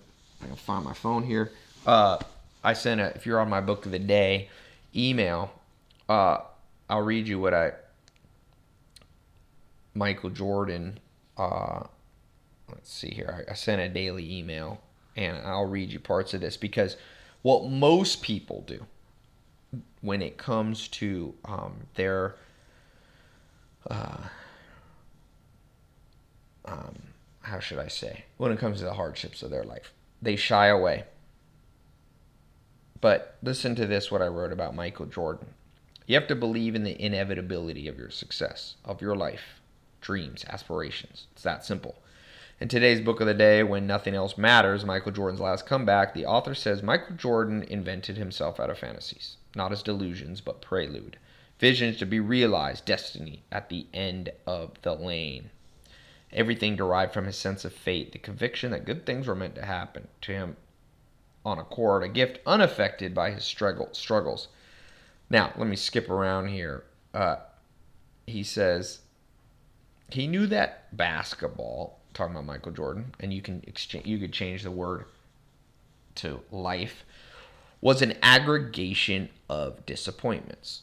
What distinguished Michael Jordan from mortals by then was less his talent than his refusal to back down. The doctor who knew him best thought it explained why Jordan had been uniformly great during his career's most formidable challenges. Michael's always thinking that the next shot he's putting up is the one going in. He's always saying to his teammates, keep putting it up, keep putting it up. His belief is absolute no matter how he's feeling physically. When it comes to the challenges of your life, most people just give up. They're not like Michael Jordan. They don't believe in the inevitability of their success. You can, though. And the way, or the most simple way, you'll ever be able to believe in the inevitability of your success is by going, life is, as they said here, how did he say? Not an amalgamation. Uh, it's an aggregation of disappointments. Once you realize your life will be an aggregation of challenges, you can flip it upside down and say each of these challenges are a mess that I inherited or was thrown upon me, and they become the niche that you go after. Remember how I said it, it, appears that we have lots of choices? You don't really, because in the modern world of 7 billion people wanting to do the same things, it's competitive. You're going to have to do that thing that's unique to your story, or you'll never be quite good enough to really stand out from the crowd. So, because of this intense uh, competition for success. Not that competition is always a zero sum game. Not that you succeeding always takes away from others. It doesn't have to be that way. But let's not be naive here. Nobody's going to listen to me sing unless on a scale of 1 to 100, I'm a 95 or better, right? Nobody wants to hear an average. No one has CDs or on their iPhones listening to songs by people who are decent singers. No, you want the best. You don't want your house built by somebody who's okay at a house. You want some. You don't want brain surgery or you break your leg and it's put together by just oh I'm I've done do this every once. No, you want expertise. So expertise is built around focus. It's built around focusing on 18%. You can use this in your education if you're like, oh, I don't know what I want to do. I'm just at college. It's a problem with college. People are just doing general studies. No, narrow it down. It's okay to be well rounded, but you still must narrow it down, even to the point of alienating some of the potential options. Because when I said alienating, it's not just people you alienate, it's some of the options, some of those those mirages that are like, no, Tai, you could be on American Idol and you could be a pro bodybuilder. Oh, you could be a pro basketball player. No, Tai, this is me talking to myself, not talking to third person. It's like, no, Tai, pick one, the one that matches up with the messy message. Go after that. Who cares if 82% of the quote unquote potential options you had, 82% of the crowd that might be interested in you if you were a pro basketball player? But again, that's a mirage. There is no 82%. That's the other thing. I'm not going to go totally into that, but the 18%, suffice to say, is the one to go after. They can be made a reality and not a mirage where you're walking through the desert thinking there's water over the next sand dune, but really you die out there because there is no water over there. That's what you get when you have too much freedom. Choose wisely, focus down.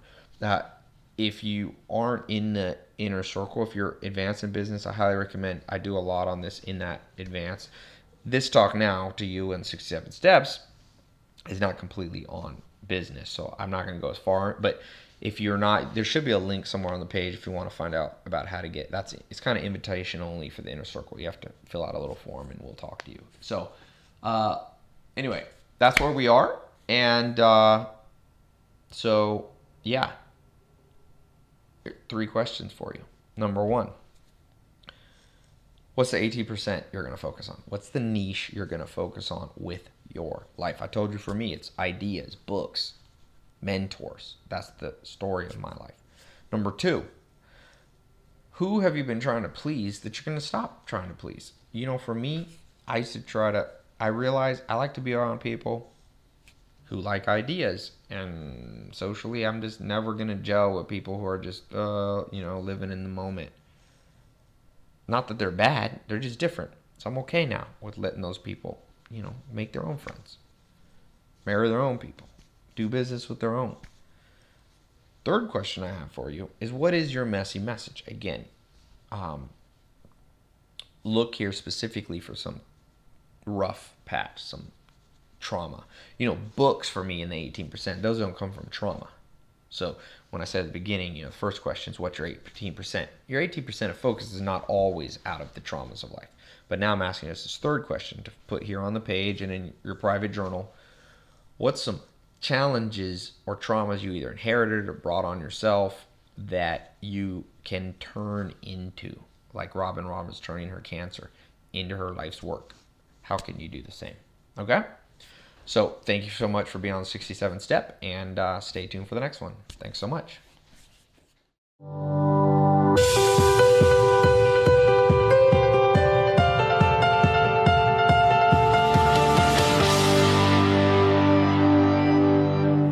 So I want to say hello. Uh, good to see you again. Welcome to the next in the 67 steps, the guidelines, rules, principles of the world's smartest, most successful people uh, I've tried to do my best to bring them all together uh, in some semblance of order and priority. And, uh, you know, like I said, there's been a lot of good ideas throughout history. Billions of people have walked on this planet before you and I. And uh, we're left in a place where if we're wise, if we're smart, if we want the good life, we can grab that those ideas and we can bring them into our own brain and we can learn faster, grow faster, and uh, experience all the good stuff more easily. So today, I call this one Practical Pessimism, Paris Hilton's grandfather, and contemplating the downside, the fine balance of proper perspective. So, like in the world you live in now, you're going to be continually bombarded uh, really by two schools of thought on outlook. So, the first school of thought is the default mode. It's when people aren't thinking, they're just naturally kind of negative. You probably don't have to think very hard to think on people, you know, in your family, people, um, uh, people who are, you know, friends, hopefully not married to somebody like this, but that's pretty common. Boyfriend, girlfriend, coworkers, bosses, whose default outlook on life is always, woe is me, you know, nothing's gonna get better. This is, I'm stuck. So that's the negative outlook. Now, there's been a uh, kind of a backlash in the last years. And I, I think throughout history of people going, no, no, no, no, no, don't be negative, don't be negative. You know, the power of positive thinking, right? I think that was Norman Vincent Peale, his famous book. Uh, there's been a tremendous amount of books put out. The Secret was this big movement. I, I forget the lady, that Australian lady who wrote a book and uh, really started this movement, which has done some good. Uh, I'm not a hater. I think it's incomplete. And so, what we're going to talk about today is kind of not going to the extreme of just always being negative and not going to the extreme of this thinking that all you have to do is think positively because the evidence shows that neither of those are true. So, what is it? I call it there's something that I think we sh- you and I should adopt. I've tried to adopt it, and this may be a new concept for you, uh, or you may be already doing it. I call it practical pessimism. Okay? Why do I call it that? Well, and that's not the only thing I call it, but I'll elaborate. So, Paris Hilton's grandfather is a man named Conrad Hilton. I have his book here. If you haven't read it, it's down here. I'm not going to, this stack. It's called uh, The Hiltons The True Story of an American Dynasty by J. Randy Taraborelli. Taraborelli. So it's a great book. In there, in the very beginning, one of the first uh, sections, it talks about this guy, Conrad Hilton, and who, by the way, I hear her actually on my street. Paris Hilton used to live on my street.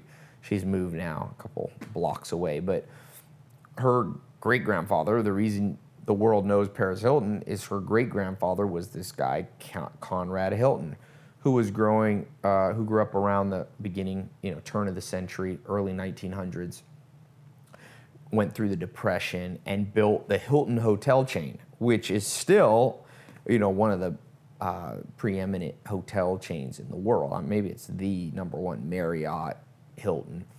And so this book is the story of how he did it. And it's a great book to pick up, great biography. You know, I recommend reading biographies at night, put yourself to sleep, get some courage, learn at the same time, plus be entertained, all the good stuff. He says that there was a point in his life that he considers now, or he considered a turning point. He was walking by his mother's um, kitchen table, and she had a book by Helen Keller about optimism. And he picked up that book and he read it. And she basically, um, he was so struck by this concept of having faith, of having optimism, that at the end game, you're going to be able to move towards your goals, right? End game is the operative word there. So he built these hotels he was pretty young, you know. I mean, his dad moved back to uh, California. They started boarding people in their house. He turned that. I think. I hope I'm not blending stories. It's something like this story. There's another guy with a similar story, J.R. Simplot, another billionaire. I don't want to blend their stories, but he started relatively young in business, Conrad Hilton. Then he hit a point of expansion. This is before 1929, right? Before the big depression hit, and he went out there and he expanded his hotel chain throughout. I think it was in throughout Texas, multiple states, and then 1929 came, bam, and I think something like 70 or 80 percent of all hotels in the United States closed down because there was no demand. People had no money. Read Grapes of Wrath or read these books if you forget what happened in the Depression. Uh, that other good book uh, of Mice and Men uh, or is it East of Eden? I, I forget the Steinbeck, the, the amazing books. Um, I need to go back and restudy my Depression I, uh, era history. It's not my forte. So, um, anyway, but I know the general story of what happened. People got wiped out. And, and, and Conrad Hilton, the fascinating thing is, he had all of these uh, hotels that were thriving. But as Warren Buffett says, when the tide comes in, you see who's swimming naked. So he was expanding so fast, it was hard to have enough cash in the bank. And when that depression came and customers stopped showing up at his hotel, hotel after hotel after hotel disappeared. He had to close them down. He had to declare bankruptcy. He had to, you know, in effect, go from this person who was young and had this empire to losing it all. And he had one last hotel and he didn't have enough money to pay the vendors. But the dairy farmer that used to deliver milk, Conrad Hilton said to him, he said, Listen, I'm going to make this thing work. If you believe in me, if you give me this milk now, I will pay you back and I'll give you even more. And a handful of employees stuck around. They were loyal even when he couldn't pay them, and vendors and people that he was buying stuff from. And he was able to hold on to that one hotel through the depression when almost everybody uh, went downhill. And out of that, that was the seed for his whole hotel chain. And we all know how that story turned out very well. He became one of the wealthiest people in the world, his family, a dynasty. Um, and so the takeaway there is not necessarily a business one, although you can apply it to business, but it's in every area of your life. He had optimism, but in the short term, he was not necessarily somebody who walked around and with their head in the sky. You know, you meet people that are totally into power of positive thinking, and they won't even talk about uh, negative things. Oh no, no, don't even bring them up because they, that is going to make them happen. Well, that's superstition. There's, there's no truth to that, uh, as far as I can tell. I like that Brad Pitt. He, anytime he finds a superstition, he purposely does the opposite. So if you know, black cat is bad luck, he purposely goes and walks by black cats or he walks under ladders. I don't know if that's a good idea, but I thought that was an interesting way to approach superstitions. And there's a lot of superstitions around this concept of optimism versus pe- pessimism. And so Conrad Hilton had, as you read the book and you see his outlook, he had end game optimism. He, that in the end, if he did his best and he stuck through it and he was innovative, like he was innovative with the dairy farmer, instead of just saying, "Oh, I can't pay you," right? He, he he was persuasive. For those of you who are in my, you know, the business academy and are in the persuasion and closing more customers and sales, I talk about that. The ability to persuade in Conrad Hilton's life was the let me grab the book just to show you. That that was the make or break moment. Right? you wouldn't even know Conrad Hilton had that hotel, or you know, most likely if that hotel had gone downhill. Here, here's the book, The Hiltons. Got a picture with him, and he married Zsa Zsa Gabor. I think she was the most beautiful woman in the world. They said at that time. There's him and Paris Hilton. Now, oh, lost my books. uh, so the end the takeaway for you is that there's a certain necessity for faith.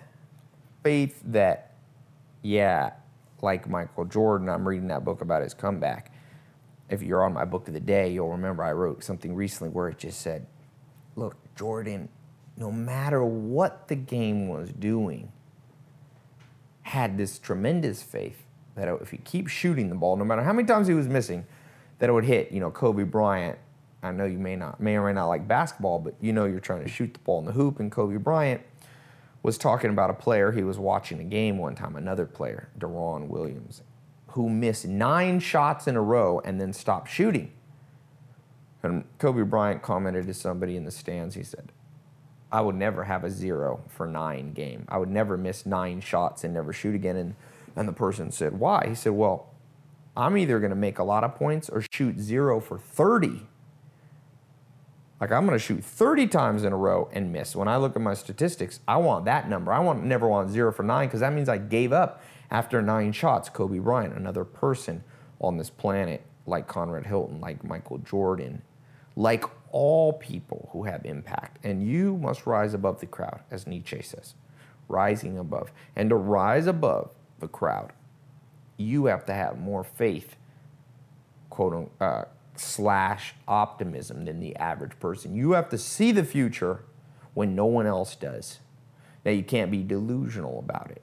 And many people, I live in Hollywood, this is the land of delusion. People with no talent, you, I call this American Idol factor. You see American Idol, people get up there, can't sing at all. Their mom told them they could sing. There's no, you know, they should have gone through the 67 steps, read the feedback. Uh, no feedback from strangers or even, as Nietzsche says, from enemies. People who don't know you, people who don't like you. No one's saying they can sing, but they think they're going to get up on the show American Idol and the judges in America and the world's going to love them and they and it doesn't work out that way because they're delusional. But those same people could have faith that if they can identify their destiny and then have what we're going to talk about next, which is practical pessimism. So, what practical pessimism is, it's the tool that gets you to the optimistic goal. So, you're here, let's say. You're here today, okay? And uh, let, me, let me draw this. Let me do this a little bit. Okay, you're here, and you want to get to here. So, this is your optimistic goal. And what's going to get you there? It's not optimism. See, that's the catch 22. That's the irony. That's what most people can't get their mind around. This. They're like, no, no, no, Tai, I read this book. and But you'll see how obvious that this is. So, as you move towards your goal, okay, you do it with a different tool. You move towards optimism with pessimism. Remember that. Write that down. You move towards optimistic goals with pessimism. Now, I don't mean negativity. Don't confuse us. What pessimism says, it's a little bit like Charlie Munger, the billionaire, says. He says, I've spent my whole life preparing for the worst every day, and I'm happier for it. See, the misconception, the myth that you're going to hear is that no, no, don't even say negative things. They might, you might bring them into fruition or something some superstition like that. No, no, no. If you want to not have bad things happen to you when you get in your car and you don't want to die in a car accident, well, you go, seatbelts keep me from a horrible outcome that might happen today. I might get hit by a drunk driver. I'm thinking about the pessimistic outcome of getting hit by a drunk driver. And for that reason, I snap my buckle out of fear. Not paralyzing fear, not fear that's detrimental, but motivating fear. And you must have that in anybody, anybody, whoever tries to foist upon you the lie and the myth that fear is not functional is, for lack, I'll say it nicely, is unenlightened. I don't mean unenlightened in the spiritual sense. I'm just saying they don't know what they're talking about. Every thing in your brain, every emotional mode you can go into fear, happiness, surprise, uh, you know, um, mischief, joy, depression each of them are tools that, when used properly, when you use the screwdriver for the screw or the hammer for the nail, when they're used at the right time in the right place for the right length of time, the right intensity, you will get what you want. They are functional, they function for your benefit. So in this case, you get in the car, or you're Conrad Hilton, he's sitting one night going, I don't have enough money. I'm not going to be able to pay the farmer who brings milk that I use at the breakfast at my hotel. So he's thinking negative. I'm going to not have milk. He's thinking, which, but he has the optimistic end game goal here. So he's here and he's not yet there where he can pay for it. The optimistic goal is where you're at such wealth with your hotel chain, Hilton hotel chain, that you just buy milk and you know you can pay cash and there's no issue. But at that moment, when the negative times were there, he used the negative to spur on innovation and he said, I'm going to be persuasive tomorrow. Tomorrow, when they come in, I'm going to offer them something that I don't have now. I'm going to ask them to be optimistic and say, one day I will pay you back. And by the way, Conrad Hilton found those people. Many of those people who believed in him invested in him when when the times were tough, when it was a dark depression economic circumstance, he went out, tracked them down, gave them shares and stock in his company. And those people that believed in him made 10, 20 times uh, their money back for whatever they had lent to him or, or given him in his time of need. So that all hinged upon he probably thought about it ahead of time. He probably wasn't just going off the cuff. His pessimism the night before had allowed him to plan for an optimistic future. It's that simple. Pessimism will be your tool. You must contemplate the downside. So, the third thing, so we talked about three things here. End game, you want to be optimistic. You want to see the future when no one else can, like Helen Keller. Born about 18, 19 months into it, she developed a fever. That fever took away her senses, her sense of hearing, uh, and her sense of, uh, you know, she couldn't see. She was blind. And she went through a time where she was just angry and wild child and no one could control her. But what happened was she had practical pessimism and optimism at the same time. So Helen Keller optimistically said, No, I'm going to figure out a way that I can communicate with the world. It's all dark now. I can't see, I can't hear. Imagine that. Not being able to hear or see. You're completely cut off. But she had her own mind. She had the ability, and she wrote a book. Uh, I think it's called uh, Essays on Optimism. I don't know. I have a couple books by Helen Keller. You can look up one. Martin Seligman, the great uh, social scientist, talked also about a book. I wrote a book called Learned Optimism. So Helen Keller had this ability to just go, it's dark, it's dark. Literally, it was dark. It was quiet. I'm all alone. But the end game, I'm going to figure out how to connect with humanity. And she did do it. And the pessimism that said, no, I can't use my eyes anymore. She practical. She didn't try to go, no, I'm just going to, I'm just going to magically, my eyes are going to get better, better through the power of positive thinking. I mean, if you could pull off miracles like that on a consistent basis, that would be great. I'm not sure anyone's, even people, even if you believe in miracles, no one's been able to figure out how to make them at command, even if you believe in a religion, people can be healed that are sick or this. You do know, and you would agree that sometimes people who are sick die. And so the practical pessimism that she had was said, no, be practical, Helen. You have lost your eyesight. You have lost your hearing. And that uh, spurred her forward into innovation. And she, you know, worked with Braille and developed a whole series and helped uh, a whole series of ideas and in innovations so that handicapped people around the world could benefit. And she connected with the world and she used touch, which was interesting. Uh, I was reading a book of hers very recently, and, and, and for her, she replaced innovatively her hearing with touch. So she used another sense. Now, the next point to write down is what I call contemplating the downside. So whenever you're presented with ideas, you're presented with, uh, you know, you want to launch a business, you want to think, and I've talked about this before, so I'm not going to go completely. Go back and re-listen to.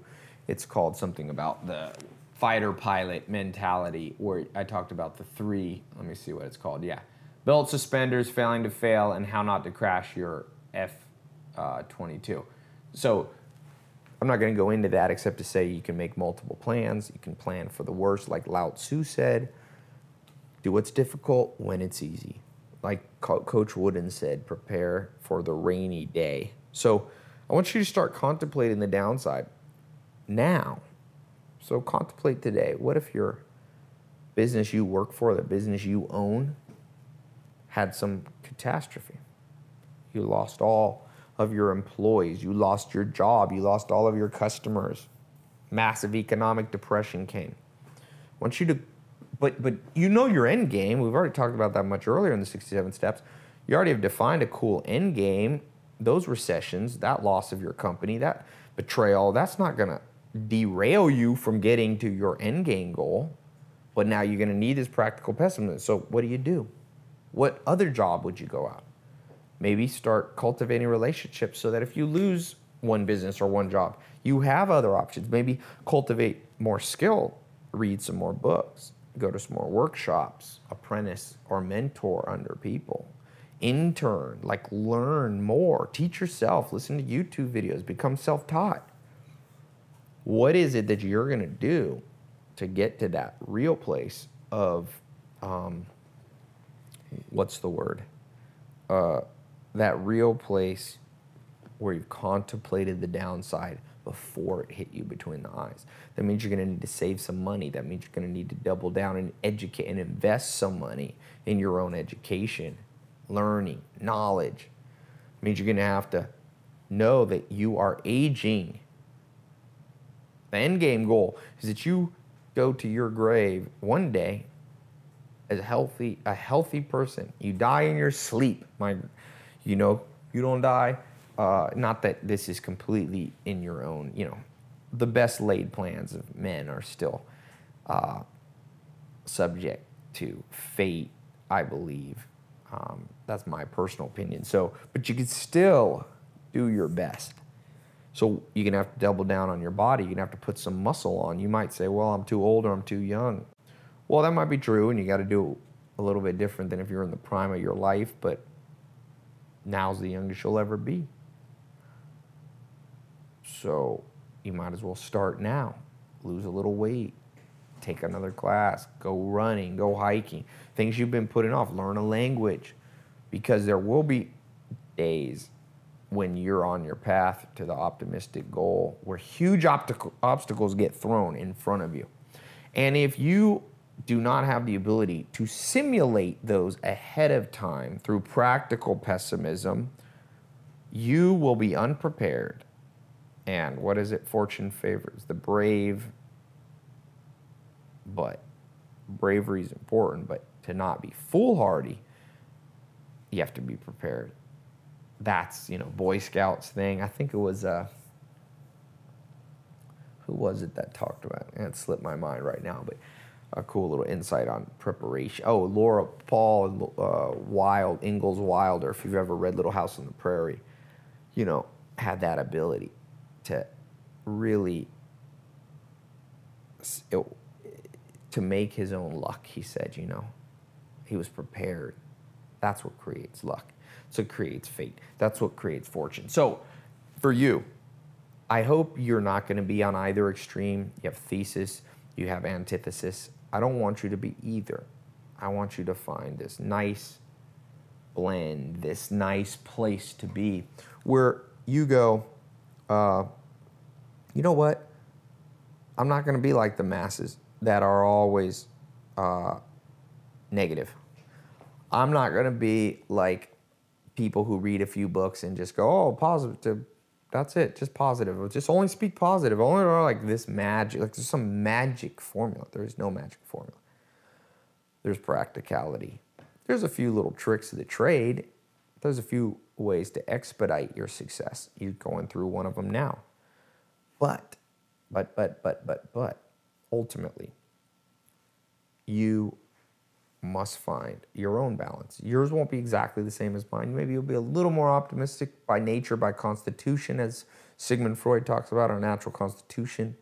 You can do your Myers Briggs, you know, some of the great thinkers uh, have talked about these types of personalities that we have. Carl Jung uh, with the Myers Briggs. So you may be a little more naturally an optimist, a little more naturally pessimistic. That's okay. You can find your niche, as uh, Doc, uh, Richard Dawkins talks about. There's niches, or Dr. David Buss. There's niche, niches that we fill in a society. You can fill a niche of a little more optimist, but you, but you still have to find your own personal blend that has both. To have good soup in life, the good life, the good bowl of soup, a chicken noodle soup, you need a little bit in proper ratio and proper proportion. So I like to try to, you know, have a lot of optimism in the long run that I'll eventually figure out. But I like to be pessimistic and go, no, I will not get to my optimistic goal unless I expect the unexpected, unless I prepare for the things that everybody else is just pretending. You know, the average person is pretending like they'll never have a disaster financially, and that's why they don't save any money. I'll be fine. I'll be fine. I'll be fine. Well, you don't be that. You go practically no by the time you're in your mid 40s, you have a, a, a something like 40% chance you'll be disabled temporarily, some car crash, injury. So if you haven't prepared for that financially, you're just you're going against the odds. You're going against Mother Nature. And like I said on this one talk I did in London, Mother Nature laughs last. Joel Salatin saying, "Don't make Mother Nature your enemy. Make her your ally. So, the three questions I have for you now to close this up. The first one is which imbalance level, you know, side have you been on? Have you been too optimistic or too pessimistic? Okay. Question number two What's the root of that imbalance? Did you read a book? Did you grow up around people that were either super optimistic or super negative? What's that? What's the root of it? And number three, okay, what you're going to do differently. What are you going to do differently? Maybe it's add a little more optimism. Maybe that. And four, this last one, very important. Practical. What's some what's your optimistic end goal that you're going towards? But what's some practical pessimistic um, outcomes you're going to head off before they hit you, right? So maybe your end game goal is to have a great family and financially independent. So what's gonna what's the downside? What's gonna derail you from these goals? Okay, that's the downside. What actions are you taking? You got to contemplate the downside. What could go wrong? So, what could go wrong with the way I eat and exercise? What could go wrong with my job? What could go wrong with my love life, my family life, my friendships? What could go wrong with my happiness and my intangibles? And then think it through before it happens. Contemplate that downside because that way you'll be able to be like Kobe Bryant or Conrad Hilton or Michael Jordan or read the book Kon-Tiki on the book list. People that had faith and they finally pulled it off because they were prepared. They had understood the proper balance of optimism with practical pessimism, just like Helen Keller. So, thank you so much. Go ahead and fill those out here. Reply back to some other people's comments. Get involved in the community. The community is a big part of what you're going to get. Believe it or not, it seems weird, but it seems counterintuitive. But by interacting, that's why I like these comments to be. Uh, they're not public for everybody. The only people who can see them are other people going through the program, so they'll understand you. You don't have to, you know, share with everybody. It's a small, community. you know, it's a tight community. Uh, then write that in your private journal you should be keeping. Uh, and this is, you know, the one on practical pe- pessimism, Paris Hilton's great grandfather. So thanks so much. You can email those to me if you want me to review them, ty at tylopez.com. And uh, I will talk with you, uh, should be tomorrow. Okay? Thanks so much.